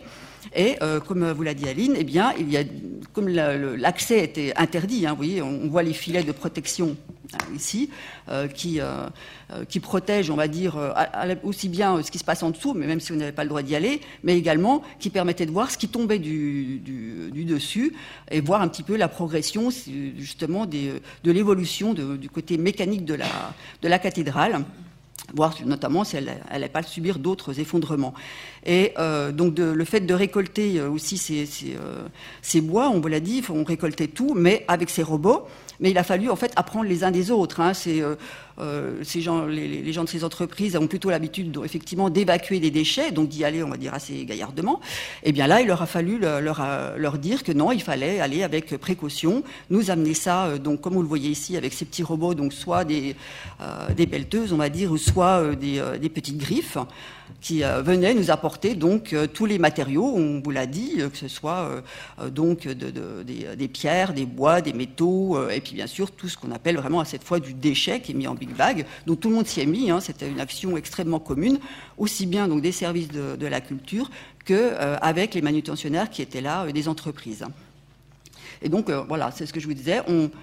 On a essayé de prendre avec précaution euh, tous ces éléments-là, hein, parce qu'ils auraient pu également me dire, ben voilà, comme les bois sont, les cours, c'est facile à, récupérer, donc par les robots, euh, ils sont pas très longs, donc on peut les, on peut les prendre assez facilement. Les longs, eh ben ma foi, on est un petit peu gêné pour les manipuler, parce qu'il fallait aller sur les, sur les parties latérales de, la cathédrale. Eh bien, on voudrait les couper, etc. Non, on leur a demandé de les garder le plus euh, dans, leur entièreté, on va dire, et c'est ce qui a été, c'est ce qui a été fait.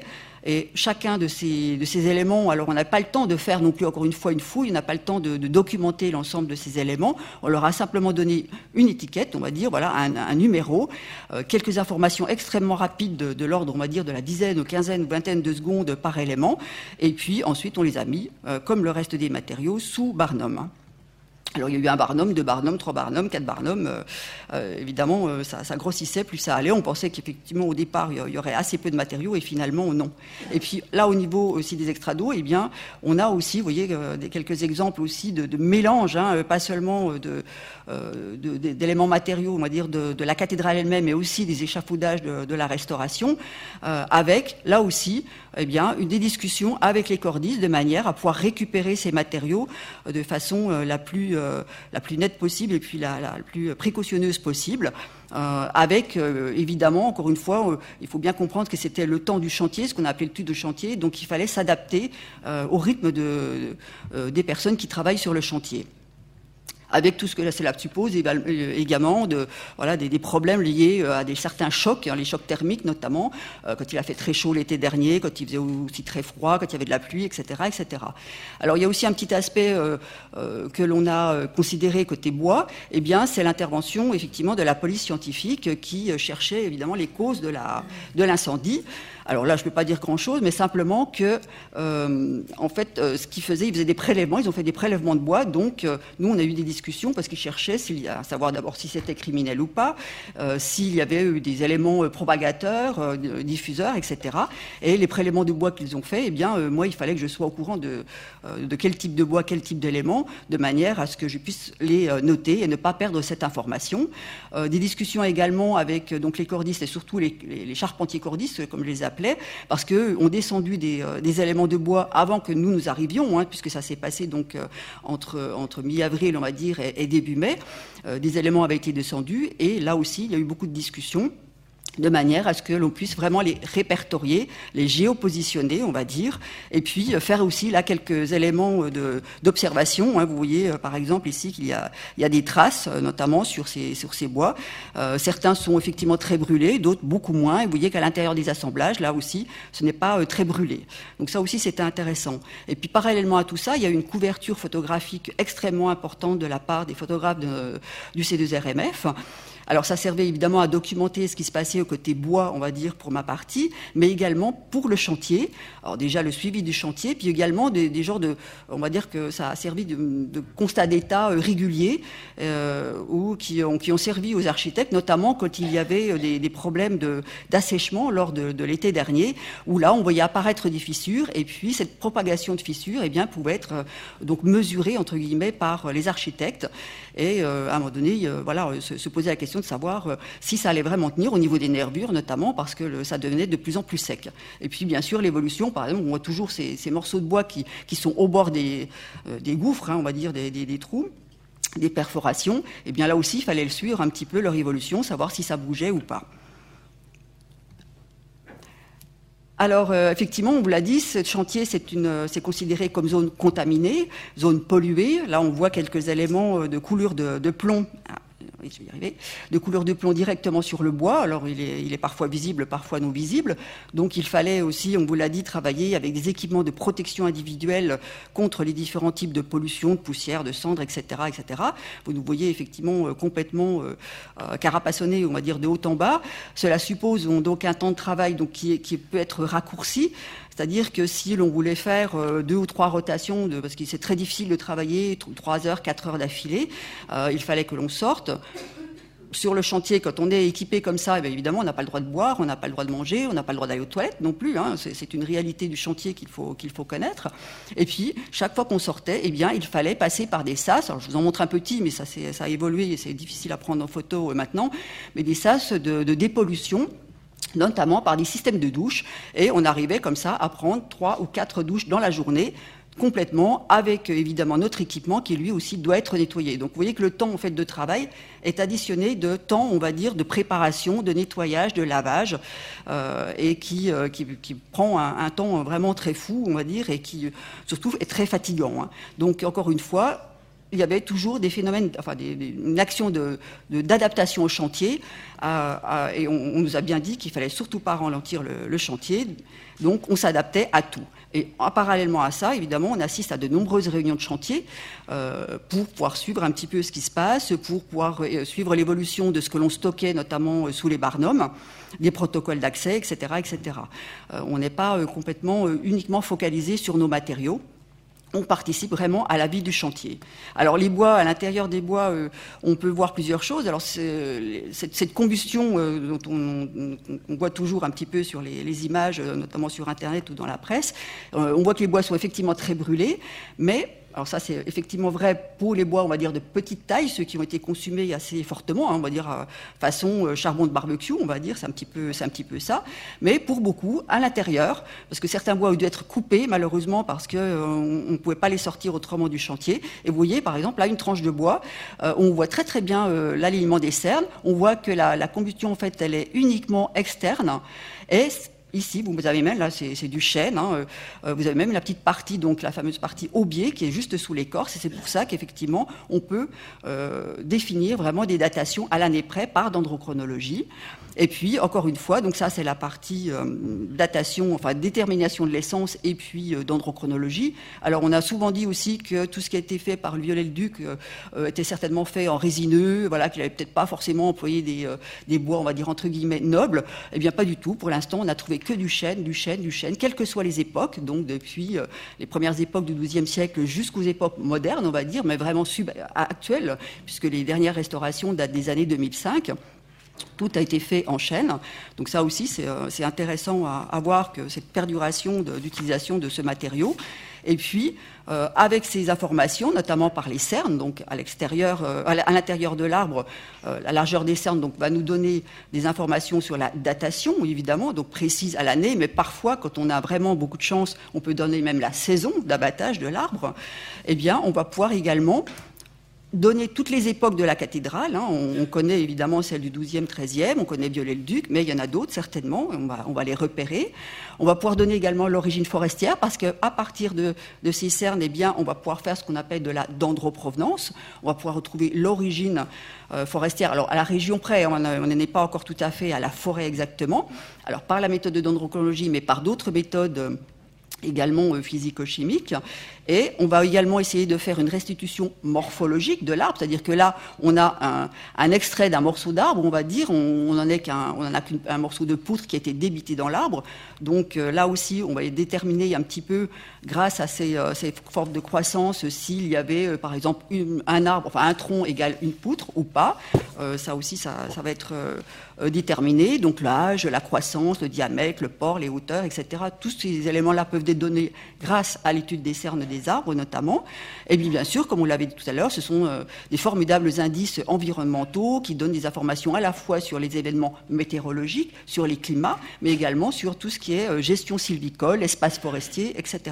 Donc ça, c'est une première partie, on va dire plutôt environnementale, effectivement, et puis une partie plus anthropique liée à l'homme, euh, sur ces éléments-là, eh bien là je vous montre, alors je ne sais pas si c'est bien visible, mais vous voyez un genre de petit Y ici, c'est ce qu'on appelle une, une marque de charpentier, euh, c'est un 1 contremarqué il y a encore des traces, malgré le feu, voyez, malgré l'incendie, eh bien, on a des traces justement de, mise en œuvre, de façonnage, de traces d'outils également, d'assemblage, euh, des marques de charpentier, etc. Toutes ces marques-là sont encore préservées, alors pas partout évidemment, euh, il va falloir les, pister, on va dire, et tout ça sont des indices, euh, ce qu'on appelle donc anthropiques du travail du bois qui donneront des informations de ce qui se passait dans la forêt jusqu'au chantier, voire, on en a parlé aussi, de réemploi, parce que ça aussi, on a des indices de réemploi, donc de, la charpente 12e, on va dire, par rapport euh, à la 13e siècle.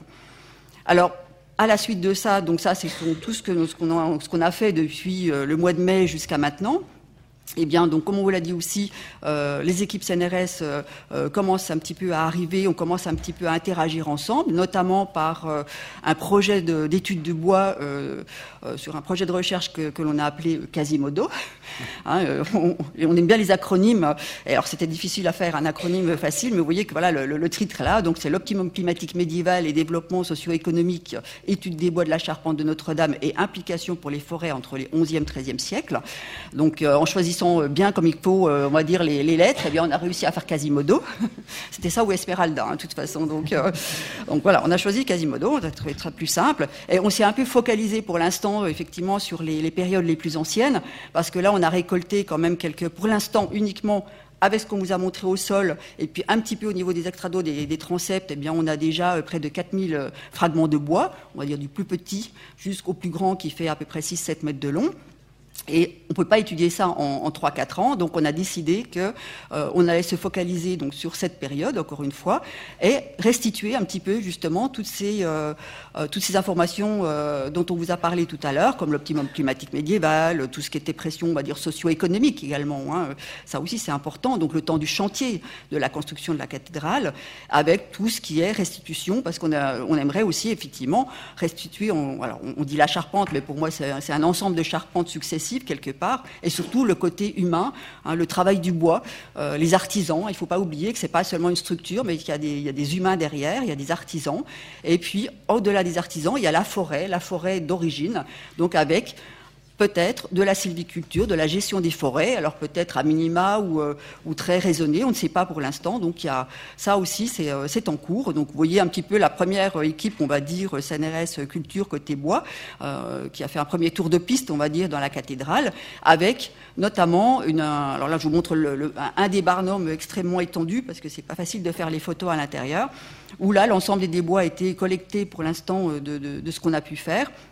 On rassemble à peu près, oui, une quinzaine de laboratoires, une cinquantaine de chercheurs scientifiques euh, différents, et à partir de là, eh bien voilà, on a fait une première petite semaine de, tri de ces bois pour essayer de, voir déjà on va dire, de façon visuelle, si on pouvait déconnaître ces bois anciens, donc 12e, 13e, par rapport aux bois plus récents, on va dire notamment de, de Viollet-le-Duc. Alors on en est là, pour l'instant avec, avec mes collègues, Culture et CNRS, et puis, eh bien, ma foi, comme on vous l'a dit également, le, la première partie, la première phase, le premier filtre, en tout cas, de, l'ANR, donc de ce projet de recherche est passé. Ben, on est en train de préparer vraiment le dossier de manière à ce qu'on espère il soit accepté pour les, premières années donc, de, recherche. Et puis, on espère évidemment une fois qu'on aura tout collecté, bien pouvoir poursuivre sur les autres époques, parce que ce n'est que vraiment le, début de l'aventure pour nous. Voilà, je vous remercie de votre écoute.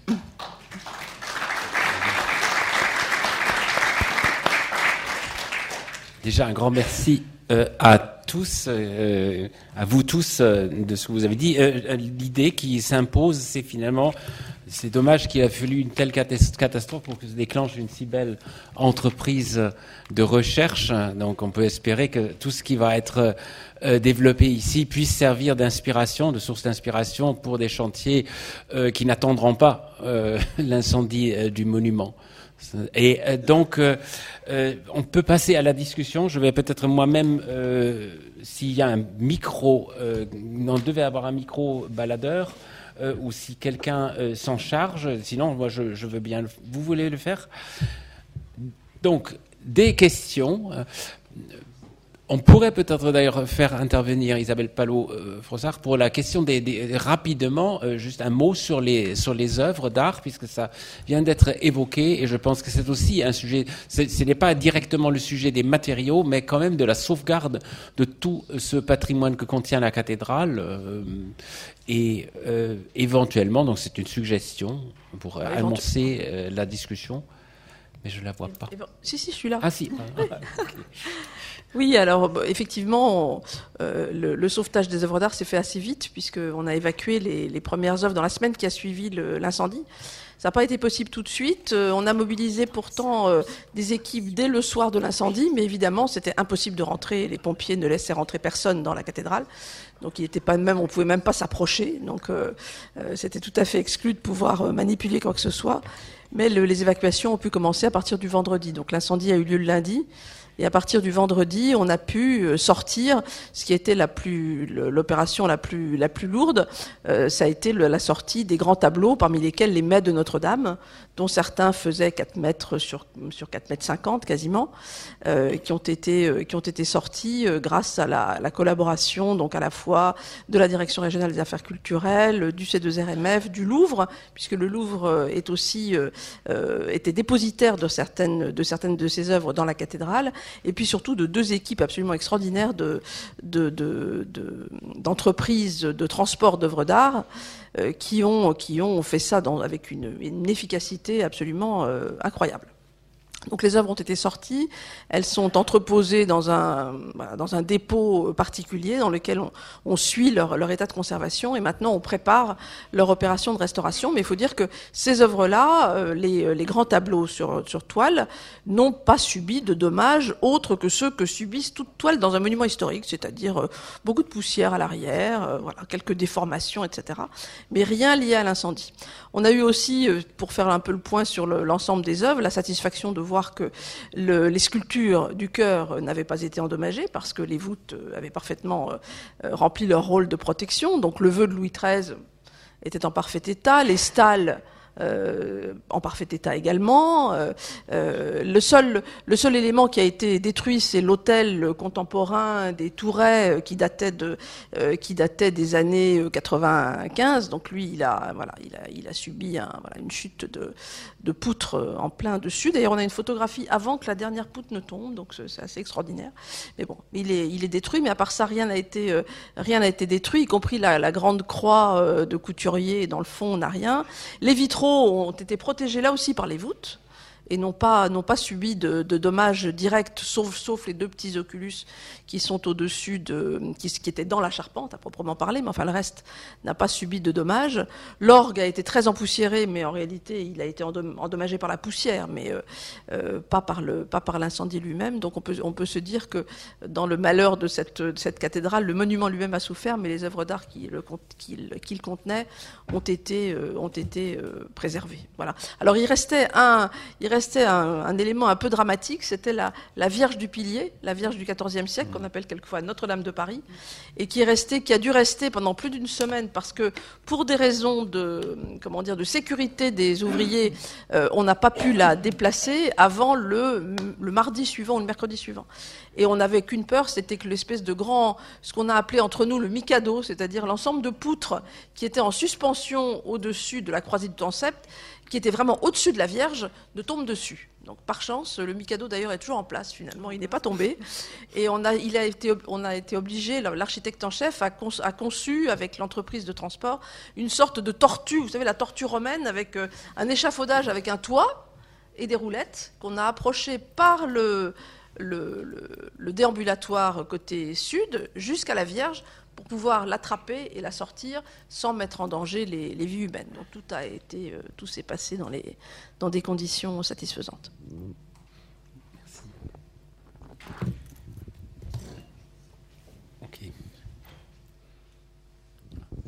Merci. Donc Stéphane Deschamps, conservateur régional de, de l'archéologie. Je voudrais apporter un, petit complément peut-être à ce qui a été dit sur un aspect un peu. Enfin, on a compris que c'est un chantier hors norme à, à, à, tout point de vue, et, et sur un, un, des aspects qui a été évoqué notamment par Aline et, et par, euh, par Catherine sur le, la, la, manière dont les prélèvements ont pu être, ont pu être faits. C'est vrai que ça, ça, paraît presque une évidence maintenant quand on le, le voit. Ça l'était peut-être pas tout à fait à l'époque.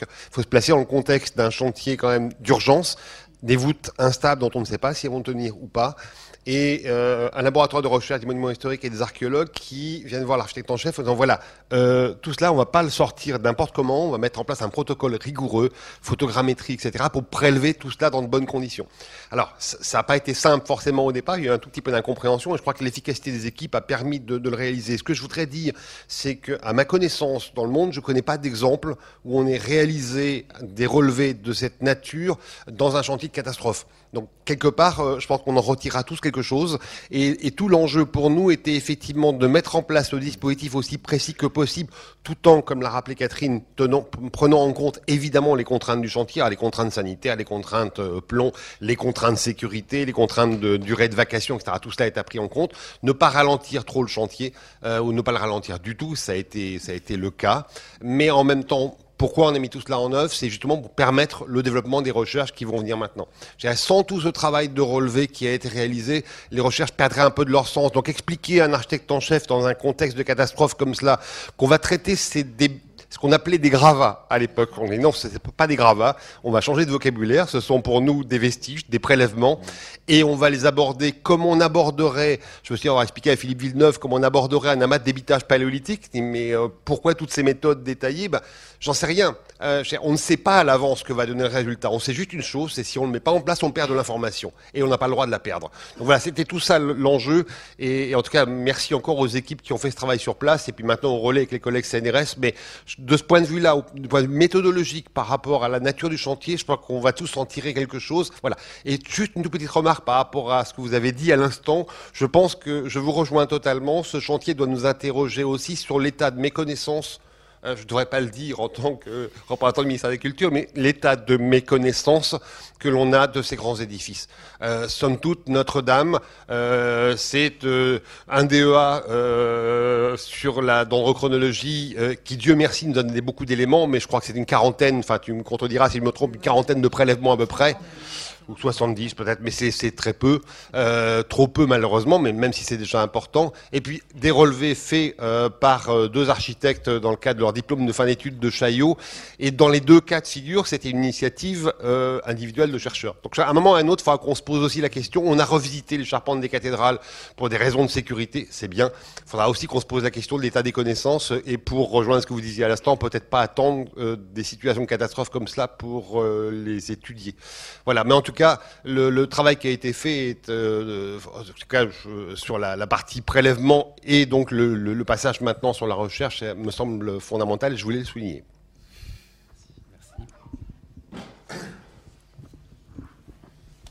Euh, Bernard Fonkerny, architecte en chef des monuments historiques. Sur ce que vous venez de dire à propos des charpentes, je voudrais euh, attirer l'attention sur la situation particulière de la charpente du chevet, à la fois la partie arrondie et les travées droites du chœur. Lorsque nous, avons, nous sommes intervenus sur la restauration de tout le fêtage du chœur et de la grande croix dessinée par Viollet-le-Duc, euh, nous avons travaillé par l'extérieur, mais j'ai pu euh, parfois m'émisser à l'intérieur et regarder ces bois. La constatation, c'est qu'il y a une quantité de bois de remploi.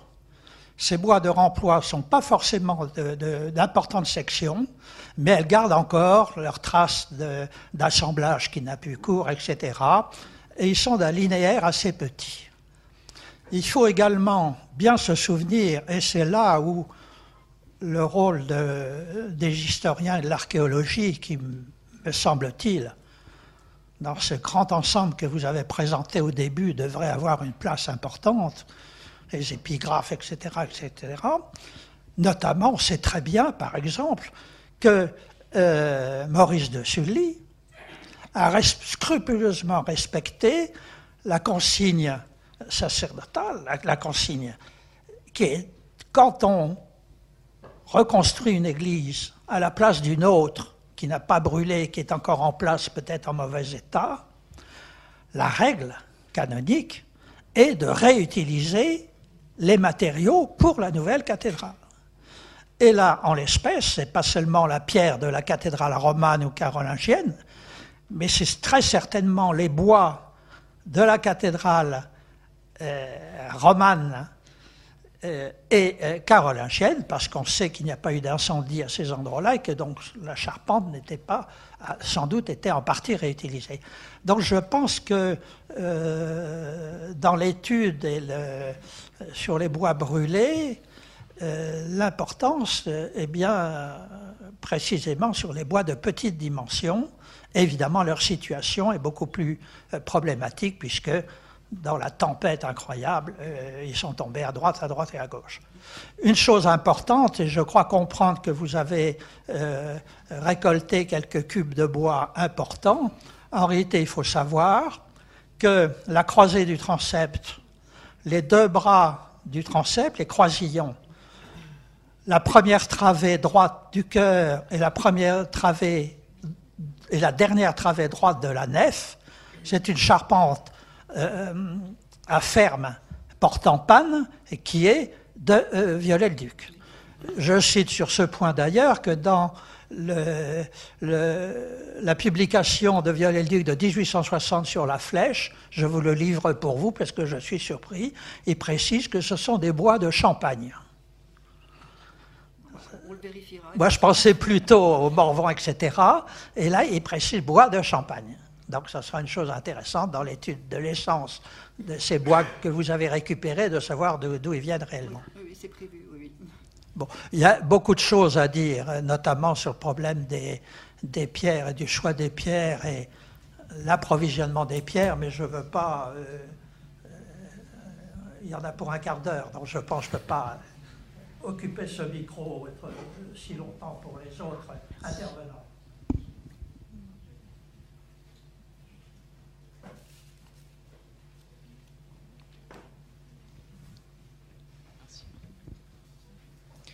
Bonsoir. Euh, je me demandais, et notamment que, lorsque vous avez euh, du coup euh, identifié l'incendie comme un événement national historique, au regard du caractère mémoriel historique aussi de l'édifice par sa nature, doit-on et comment intégrer la mémoire de l'incendie dans la restauration?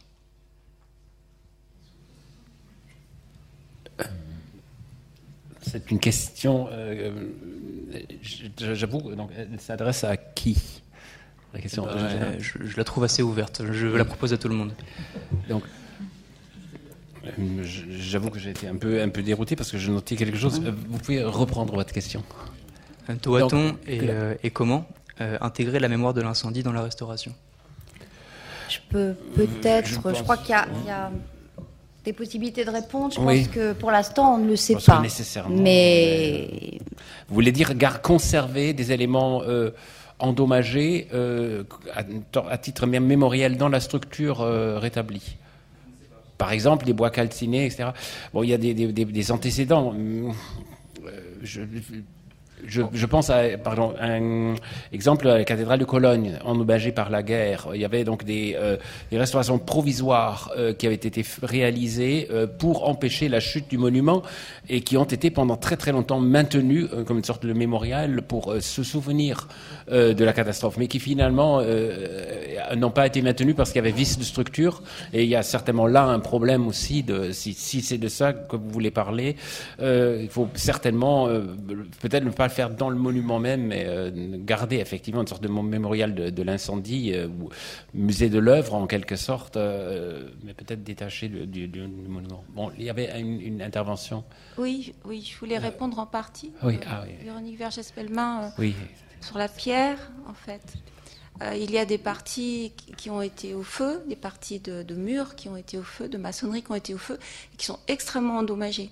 Et il est tout à fait possible avec les techniques de conservation-restauration qu'on a aujourd'hui, euh, si les sections de murs sont suffisantes pour soutenir la nouvelle charpente, de traiter ces parties qui, pour la plupart, vont être purgées, de traiter certaines parties en conservation pour garder la mémoire de ce qui, s'est produit. Vous voyez, ça c'est possible. Euh, sur la cathédrale de Reims aussi, il y a des, traces du feu qui ont été gardées de cette façon-là. Et euh, euh, je suis à peu près persuadée que l'architecte et ses équipes euh, vont, vont, mettre en œuvre des techniques, vont faire appel à des conservateurs, conservateurs restaurateurs pour garder des mémoires. Mmh. Et il y a aussi des éléments qui sont tombés qui vont faire partie de, de, dépôts lapidaires. Je ne parle que de la pierre parce que c'est ma, spécialité. Par exemple, la, la clé de voûte quadripartite de, de, la, croisée euh, du transept et en partie, euh, miraculeusement été conservée. Elle va être restaurée et elle va être exposée, soit dans la cathédrale, soit dans un musée dédié. Donc il va y avoir des choses, et c'est une excellente question que vous posez là, parce que c'est maintenant qu'il faut prévoir, savoir où on va faire de la conservation dans la cathédrale. Il y a une ferme, je crois, qui est pratiquement entièrement conservée également euh, au niveau de la charpente. Il y a des tables, des tables de plomb qui ont été, euh, qui sont préservées. Monsieur Foncarny, vous vouliez intervenir? Je, pense que c'était vous, monsieur. Dans l'ordre, c'est un peu difficile d'établir un ordre. Daniel Schwab, architecte. Et je voudrais connaître quelles sont ces parties inaccessibles et concernant la question de monsieur, on pourrait peut-être imaginer, sans vouloir intervenir, une petite partie en sous-sol dans les jardins qui pourrait être mémorial pour que les gens se rendent compte de l'importance qui a été l'incendie de ce qui reste.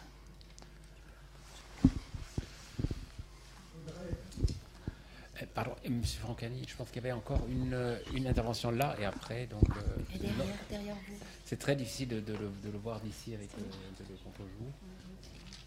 Euh, non, je, mais donc, du coup, moi je pense que là, c'était effectivement M. Foncarny d'abord. Et après, on va passer le micro. Je voulais euh, intervenir sur cette dernière remarque et, de, la présence euh, de la précédente intervention.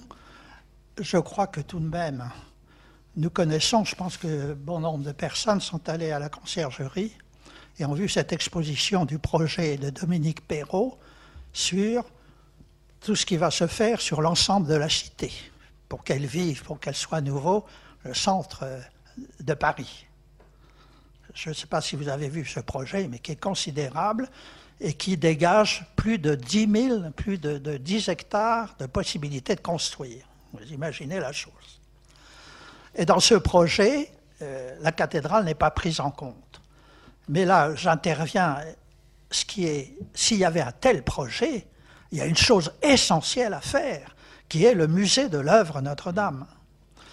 Et ce musée de l'œuvre Notre-Dame, cette grande étude que vous allez faire va se traduire des rapports, des photos, des, beaucoup de choses. Et ça, ça doit prendre sa place dans ce musée de l'œuvre Notre-Dame. Et c'est ça qui va mettre dans l'histoire l'importance considérable de cet incendie qui a euh, mobilisé le monde entier. Hein, aussi bien les Chinois que, euh, les Sud-Américains, etc. Et je pense que ça, cette idée est, à, est à, lancer et à défendre. Donc je sais qu'à l'Institut, déjà, euh, cette idée euh, prend un grand intérêt. Et ça, il faudrait, au moment où ce projet fait par Dominique Perrault sous la houlette de François Hollande, qui est au terminus de 10, 2040, hein, je pense que préparer ça, cette notion d'un musée important consacré à Notre-Dame et à cet incendie me paraît essentiel pour l'histoire. En y intégrant l'écosystème numérique dont je parlais tout à l'heure, c'est aussi un des. En y intégrant l'écosystème numérique, enfin les données que nous allons collecter sur la plateforme numérique qui pourraient être intégrées euh, dans un tel musée. Bien sûr. Toutes les disciplines concernent. Tout à fait. Évident, hein. Ça va du bois brûlé au point. D'ailleurs, si on parle de justement de, musée de l'œuvre, il faudrait euh, en fait l'amorcer aussi avec un volet pratique, c'est-à-dire que la, pratique de la restauration elle aussi soit restituée au public, soit visible. Je pense par exemple aux, œuvres dédiées à la cathédrale de Cologne ou autres, où euh, il y a constamment un chantier qui est aussi un chantier public finalement, parce que le public peut souvent voir. Donc ça, c'est quelque chose qui, euh, je ne sais pas ce qui est très franchement ce qui est prévu dans ce domaine-là, parce que ça pourrait être l'amorce d'un d'un projet qui prolongera au-delà de la restauration euh, la, mémoire de la restauration et l'avenir aussi, puisqu'il y a toujours l'entretien. Et ça, c'est quelque chose que je, que trouvais très stimulant dans, dans, les, grands chantiers cathédraux en Allemagne, par exemple, et euh, de je ne sais pas si, euh, ce qui est prévu. par exemple, pour, imaginons, des charpentiers travaillant euh, de manière visible pour le public sur place. Voilà. Il y, a des choses qui se, il y a des choses qui se font effectivement, aussi bien de la part des compagnons, par exemple, euh, que de Charpentiers sans frontières également, des restitutions, et puis euh, même au niveau français, dans certaines filières bois, des étudiants, des élèves se lancent aussi voilà, dans des petites opérations ponctuelles. Mais voilà, il y a des choses qui se... Bah, sur place, le problème, c'est on ne peut pas intervenir. Ces zones polluées pour l'instant, voilà, ça pose beaucoup de problèmes, on va dire autre. On a d'ailleurs déjà les maquettes de, de Deneux. Bien sûr. Bien sûr. Et autre chose très importante, un fonds totalement inconnu, qui est tout le côté des tribunes nord, qui n'est pas accessible au public, et qui est rempli d'éléments de sculpture, certaines de grand intérêt, qui sont tombées, qui ont été euh, euh, mis en sécurité il y a 20 ans, il y a 50 ans, il y a 100 ans, etc et rien que cela déjà est énorme. Donc c'est un grand musée, c'est pas à quelques mètres carrés. Et notre groupe acoustique euh, procède à la captation des bruits du chantier actuel. Ça aussi, ça va être extrêmement intéressant. Ça pourrait être extrêmement intéressant à remettre. Est-ce que les résultats de vos recherches dans les différentes disciplines pourraient servir et pourraient aider à la reconstruction de la flèche de la basilique Saint-Denis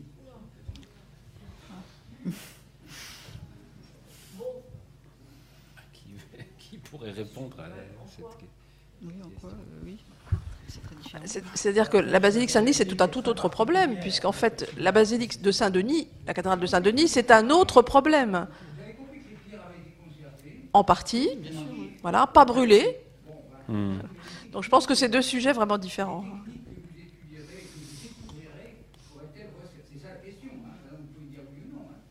De mon côté, je dirais non. Mais...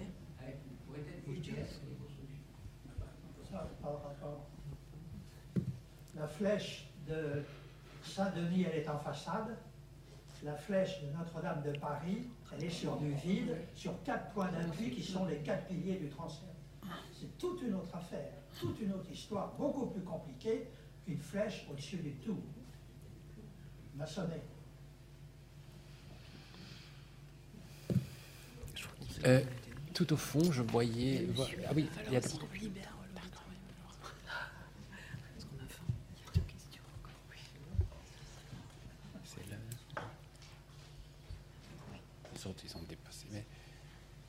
Vraiment un problème avec le contre-jour.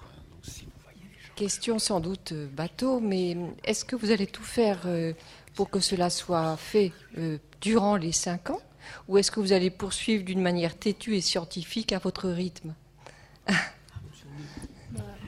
Il y a- il y a- je pense que c'est une, enfin, comme toutes les recherches, c'est des recherches de long terme. Donc évidemment, il y a un certain nombre de choses qui se matérialiseront par des publications dans les cinq ans, voire même euh, avant. hein. Je pense que les premières publications seront avant. Et après, euh, ça s'élargira probablement et ça continuera euh, probablement. Donc c'est difficile de savoir au niveau des recherches. hein. Ah, la partie restauration. La restauration, c'est pas nous. Est-ce que la restauration sera finie dans 5 ans? Ah, euh, ça, c'est euh, une question qu'il faudrait poser aux architectes euh, et à la maîtrise d'ouvrage. En fait, ça dépend aussi de ce que l'on entend par restauration, c'est-à-dire la réouverture au public de l'édifice pour des raisons de visite ou des raisons cultuelles. Euh, oui, je pense que dans les cinq ans, ça sera rouvert. Après, on n'aura pas forcément terminé euh, la restauration euh, des superstructures, la restauration euh, du toit, etc. Donc, tout dépend de ce que l'on entend exactement par réouverture dans les cinq ans et restauration dans les cinq ans. Juste, un- un- il faut penser aussi qu'il y a des, des choses qui doivent se faire dans l'ordre. Par exemple, pour l'orgue, il faut complètement ravaler l'orgue. Ça pourra se faire que à la toute fin, quand il n'y a plus de poussière. Je suis moi-même organiste, donc je connais un peu le sujet. Et euh, donc là, je pense qu'il y en aura déjà pour, pour, un, bon moment. euh, et je pense effectivement que ce calendrier, pour le maîtriser à partir de maintenant, euh, comme vous, vous le dites, c'est peut-être, il faut peut-être viser une, une- une ouverture partielle, ou une solution partielle. Merci. Euh, Pascal Jacob, Association Restaurant Notre-Dame. Vous avez signalé tout à l'heure que la seule essence qui était retrouvée, de l'essence de bois qui était retrouvée dans les, vestiges, euh, était le chêne. Mais on sait que le- les plaques de plomb ne reposaient pas directement sur les chevrons formant fer, mais sur un voligeage. Un voligeage qui est par définition de faible épaisseur et qui, a priori, d'après les renseignements qu'on peut avoir, n'était pas en chêne, mais peut-être en peuplier ou en résineux. Est-ce que là, vous avez des, éléments qui pourraient confirmer ou infirmer euh, ce, ce point? Voilà, il y a peu d'éléments effectivement qui ont été euh, récupérés. Donc là, on les a mis un petit peu de côté. J'ai pas encore pu les voir malheureusement hein, parce que voilà, on est sur le chantier, on, on va très très vite. Donc moi, je suis euh, polarisée sur ce que j'ai pu prélever euh, facilement. Donc euh, effectivement, tous les éléments de, charpente. Donc là, effectivement, que du chêne. Pour le reste, là, j'ai pas encore tout vu parce que il y a des choses qui ont été descendues très très vite. Justement, ces volivages dès le départ, ils ont été mis en big bag, ils ont été mis de côté, et j'ai pas encore pu avoir accès à ça parce que parce que voilà, il y a que 24 heures dans une journée et puis voilà, il y a encore beaucoup de choses à faire. hein. Pardon, juste pour euh, compléter, mais ce sont peut-être aussi des, des bois, voilà, je parle sous le contrôle de, de Catherine, mais qui ont euh, complètement disparu ou dont peut-être on peut retrouver les traces dans les cendres. Il y en a quand même un petit peu. Mais euh, ça, ça a dû vraiment brûler. Complètement. Bonsoir, merci pour vos interventions. Ma question va porter sur le plomb. Et euh, donc, lorsque la cathédrale de Reims a brûlé après la Première Guerre mondiale, le plomb qui avait pu être récupéré a été euh, coulé sur sable sur place. Lors des restaurations les plus récentes, le plomb qui a été récupéré euh, a dû être envoyé en Angleterre, puisqu'en France, il n'y avait soi-disant pas d'entreprise capable de le faire. Est-ce que le chantier justement de Notre-Dame peut être l'occasion de réintroduire ces techniques en France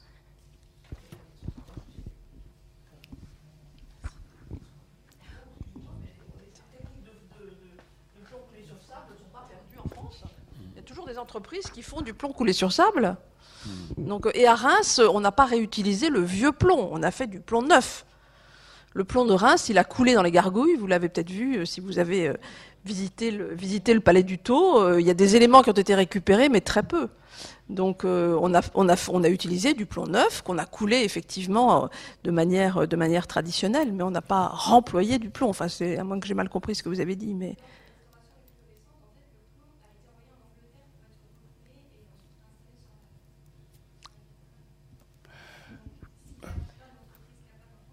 Si, si, il y a des entreprises qui le font. c'est peut-être une question de marché ou de, de, coût, parce que même encore pour revenir à l'orgue, ce coulage, ce sont des, techniques qui sont quand même euh, qui existent. Je pense que doivent bien avoir des entreprises qui sont capables de le faire. C'est peut-être une question de, de coût, je ne sais pas.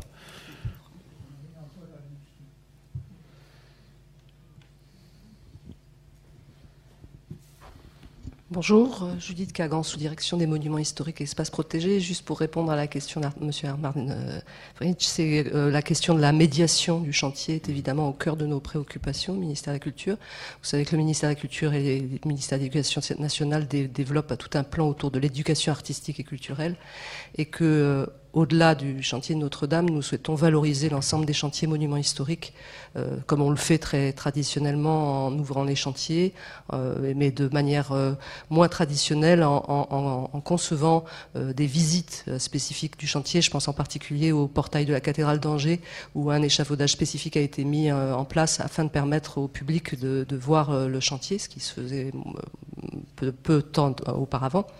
Et puis par ailleurs, évidemment, des expositions dédiés tout autour des échafaudages.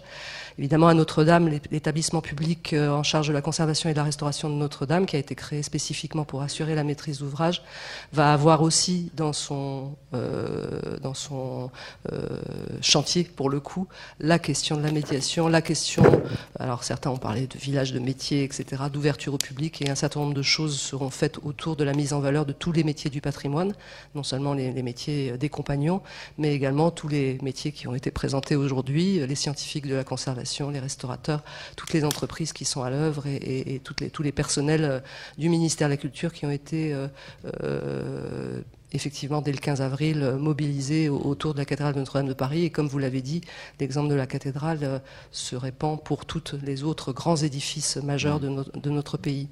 Euh, concernant l'orgue, il y aura, je l'espère, une prochaine table ronde de ce genre autour de la question des orgues de Notre-Dame de Paris et du patrimoine instrumental en, particulier.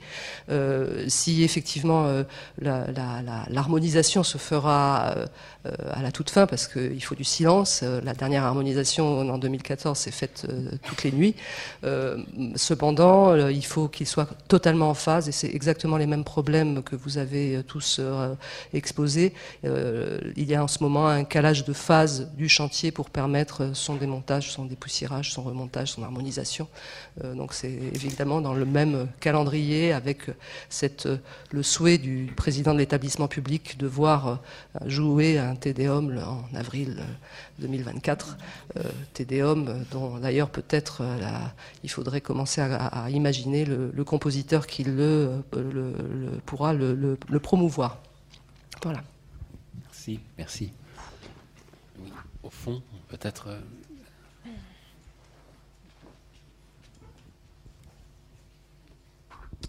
Merci pour vos interventions. Deux questions bateau, moi aussi. Est-ce qu'on connaît l'origine finalement de l'incendie? Et la deuxième, est-ce que la cathédrale sera reconstruite ou non à l'identique? Merci. Qui, peut répondre? C'est une question difficile. Alors, première question, euh, pour l'instant, non. Euh, les résultats de l'enquête policière, puisque nous avons travaillé, on l'a pas vraiment dit, mais euh, si je crois que Stéphane Deschamps y a fait allusion, le point de départ a été l'enquête policière et le besoin de la police judiciaire de trier un certain nombre d'éléments. Euh, Catherine a fait allusion aussi à ça euh, pour essayer de déterminer les causes de l'incendie. Pour l'instant, on évoque euh, un court-circuit, un court-circuit soit dans l'électrification des cloches de la flèche, soit dans un des ascenseurs de l'échafaudage, éventuellement un mégot qui serait vraiment tombé au très mauvais endroit et qui aurait, bon, voilà. Mais à ma connaissance, les résultats de l'enquête n'ont pas été publiés, donc il n'y a pas véritablement de, euh, de, cause identifiée, sauf le fait que ça n'est pas une piste criminelle, ça n'est pas une cause criminelle, c'est une cause accidentelle, comme ça se passe malheureusement bien souvent euh, dans les, chantiers euh, et dans les, les, bâtiments. Voilà. Euh, pour ce qui concerne euh, le deuxième point, je pense que pour l'instant, on ne peut pas vraiment répondre. Euh, il y aura, les architectes sont en train de faire une première étude qui sera présentée en commission nationale avant l'été et un diagnostic normalement présenté euh, vers septembre, octobre. Ils sont vraiment dans cette phase-là. Le chantier souffre parfois de difficultés à cause du temps. Euh, le démontage de l'échafaudage pour vraiment faire le diagnostic est un point très important. Fermer euh, le dernier trou qui reste aussi. Et c'est vrai que le temps, le fait que nous soyons en hiver avec des vents qui empêchent le maniement de la grue qui le retarde, etc., retarde aussi le démontage de l'échafaudage qui euh, est en cours, mais, qui est soumis à des aléas climatiques. Donc tout ça euh, fait que, voilà, on est encore dans des phases de diagnostic. Et euh, les décisions en ce qui concerne la restauration ne seront pas du tout prises. Donc ça fera l'objet de discussions ultérieurement au sein de la Commission nationale, et puis je pense aussi euh, de manière plus publique, plus large. Euh, mais euh, ce sont des points qui ne sont pas absolument tranchés pour l'instant.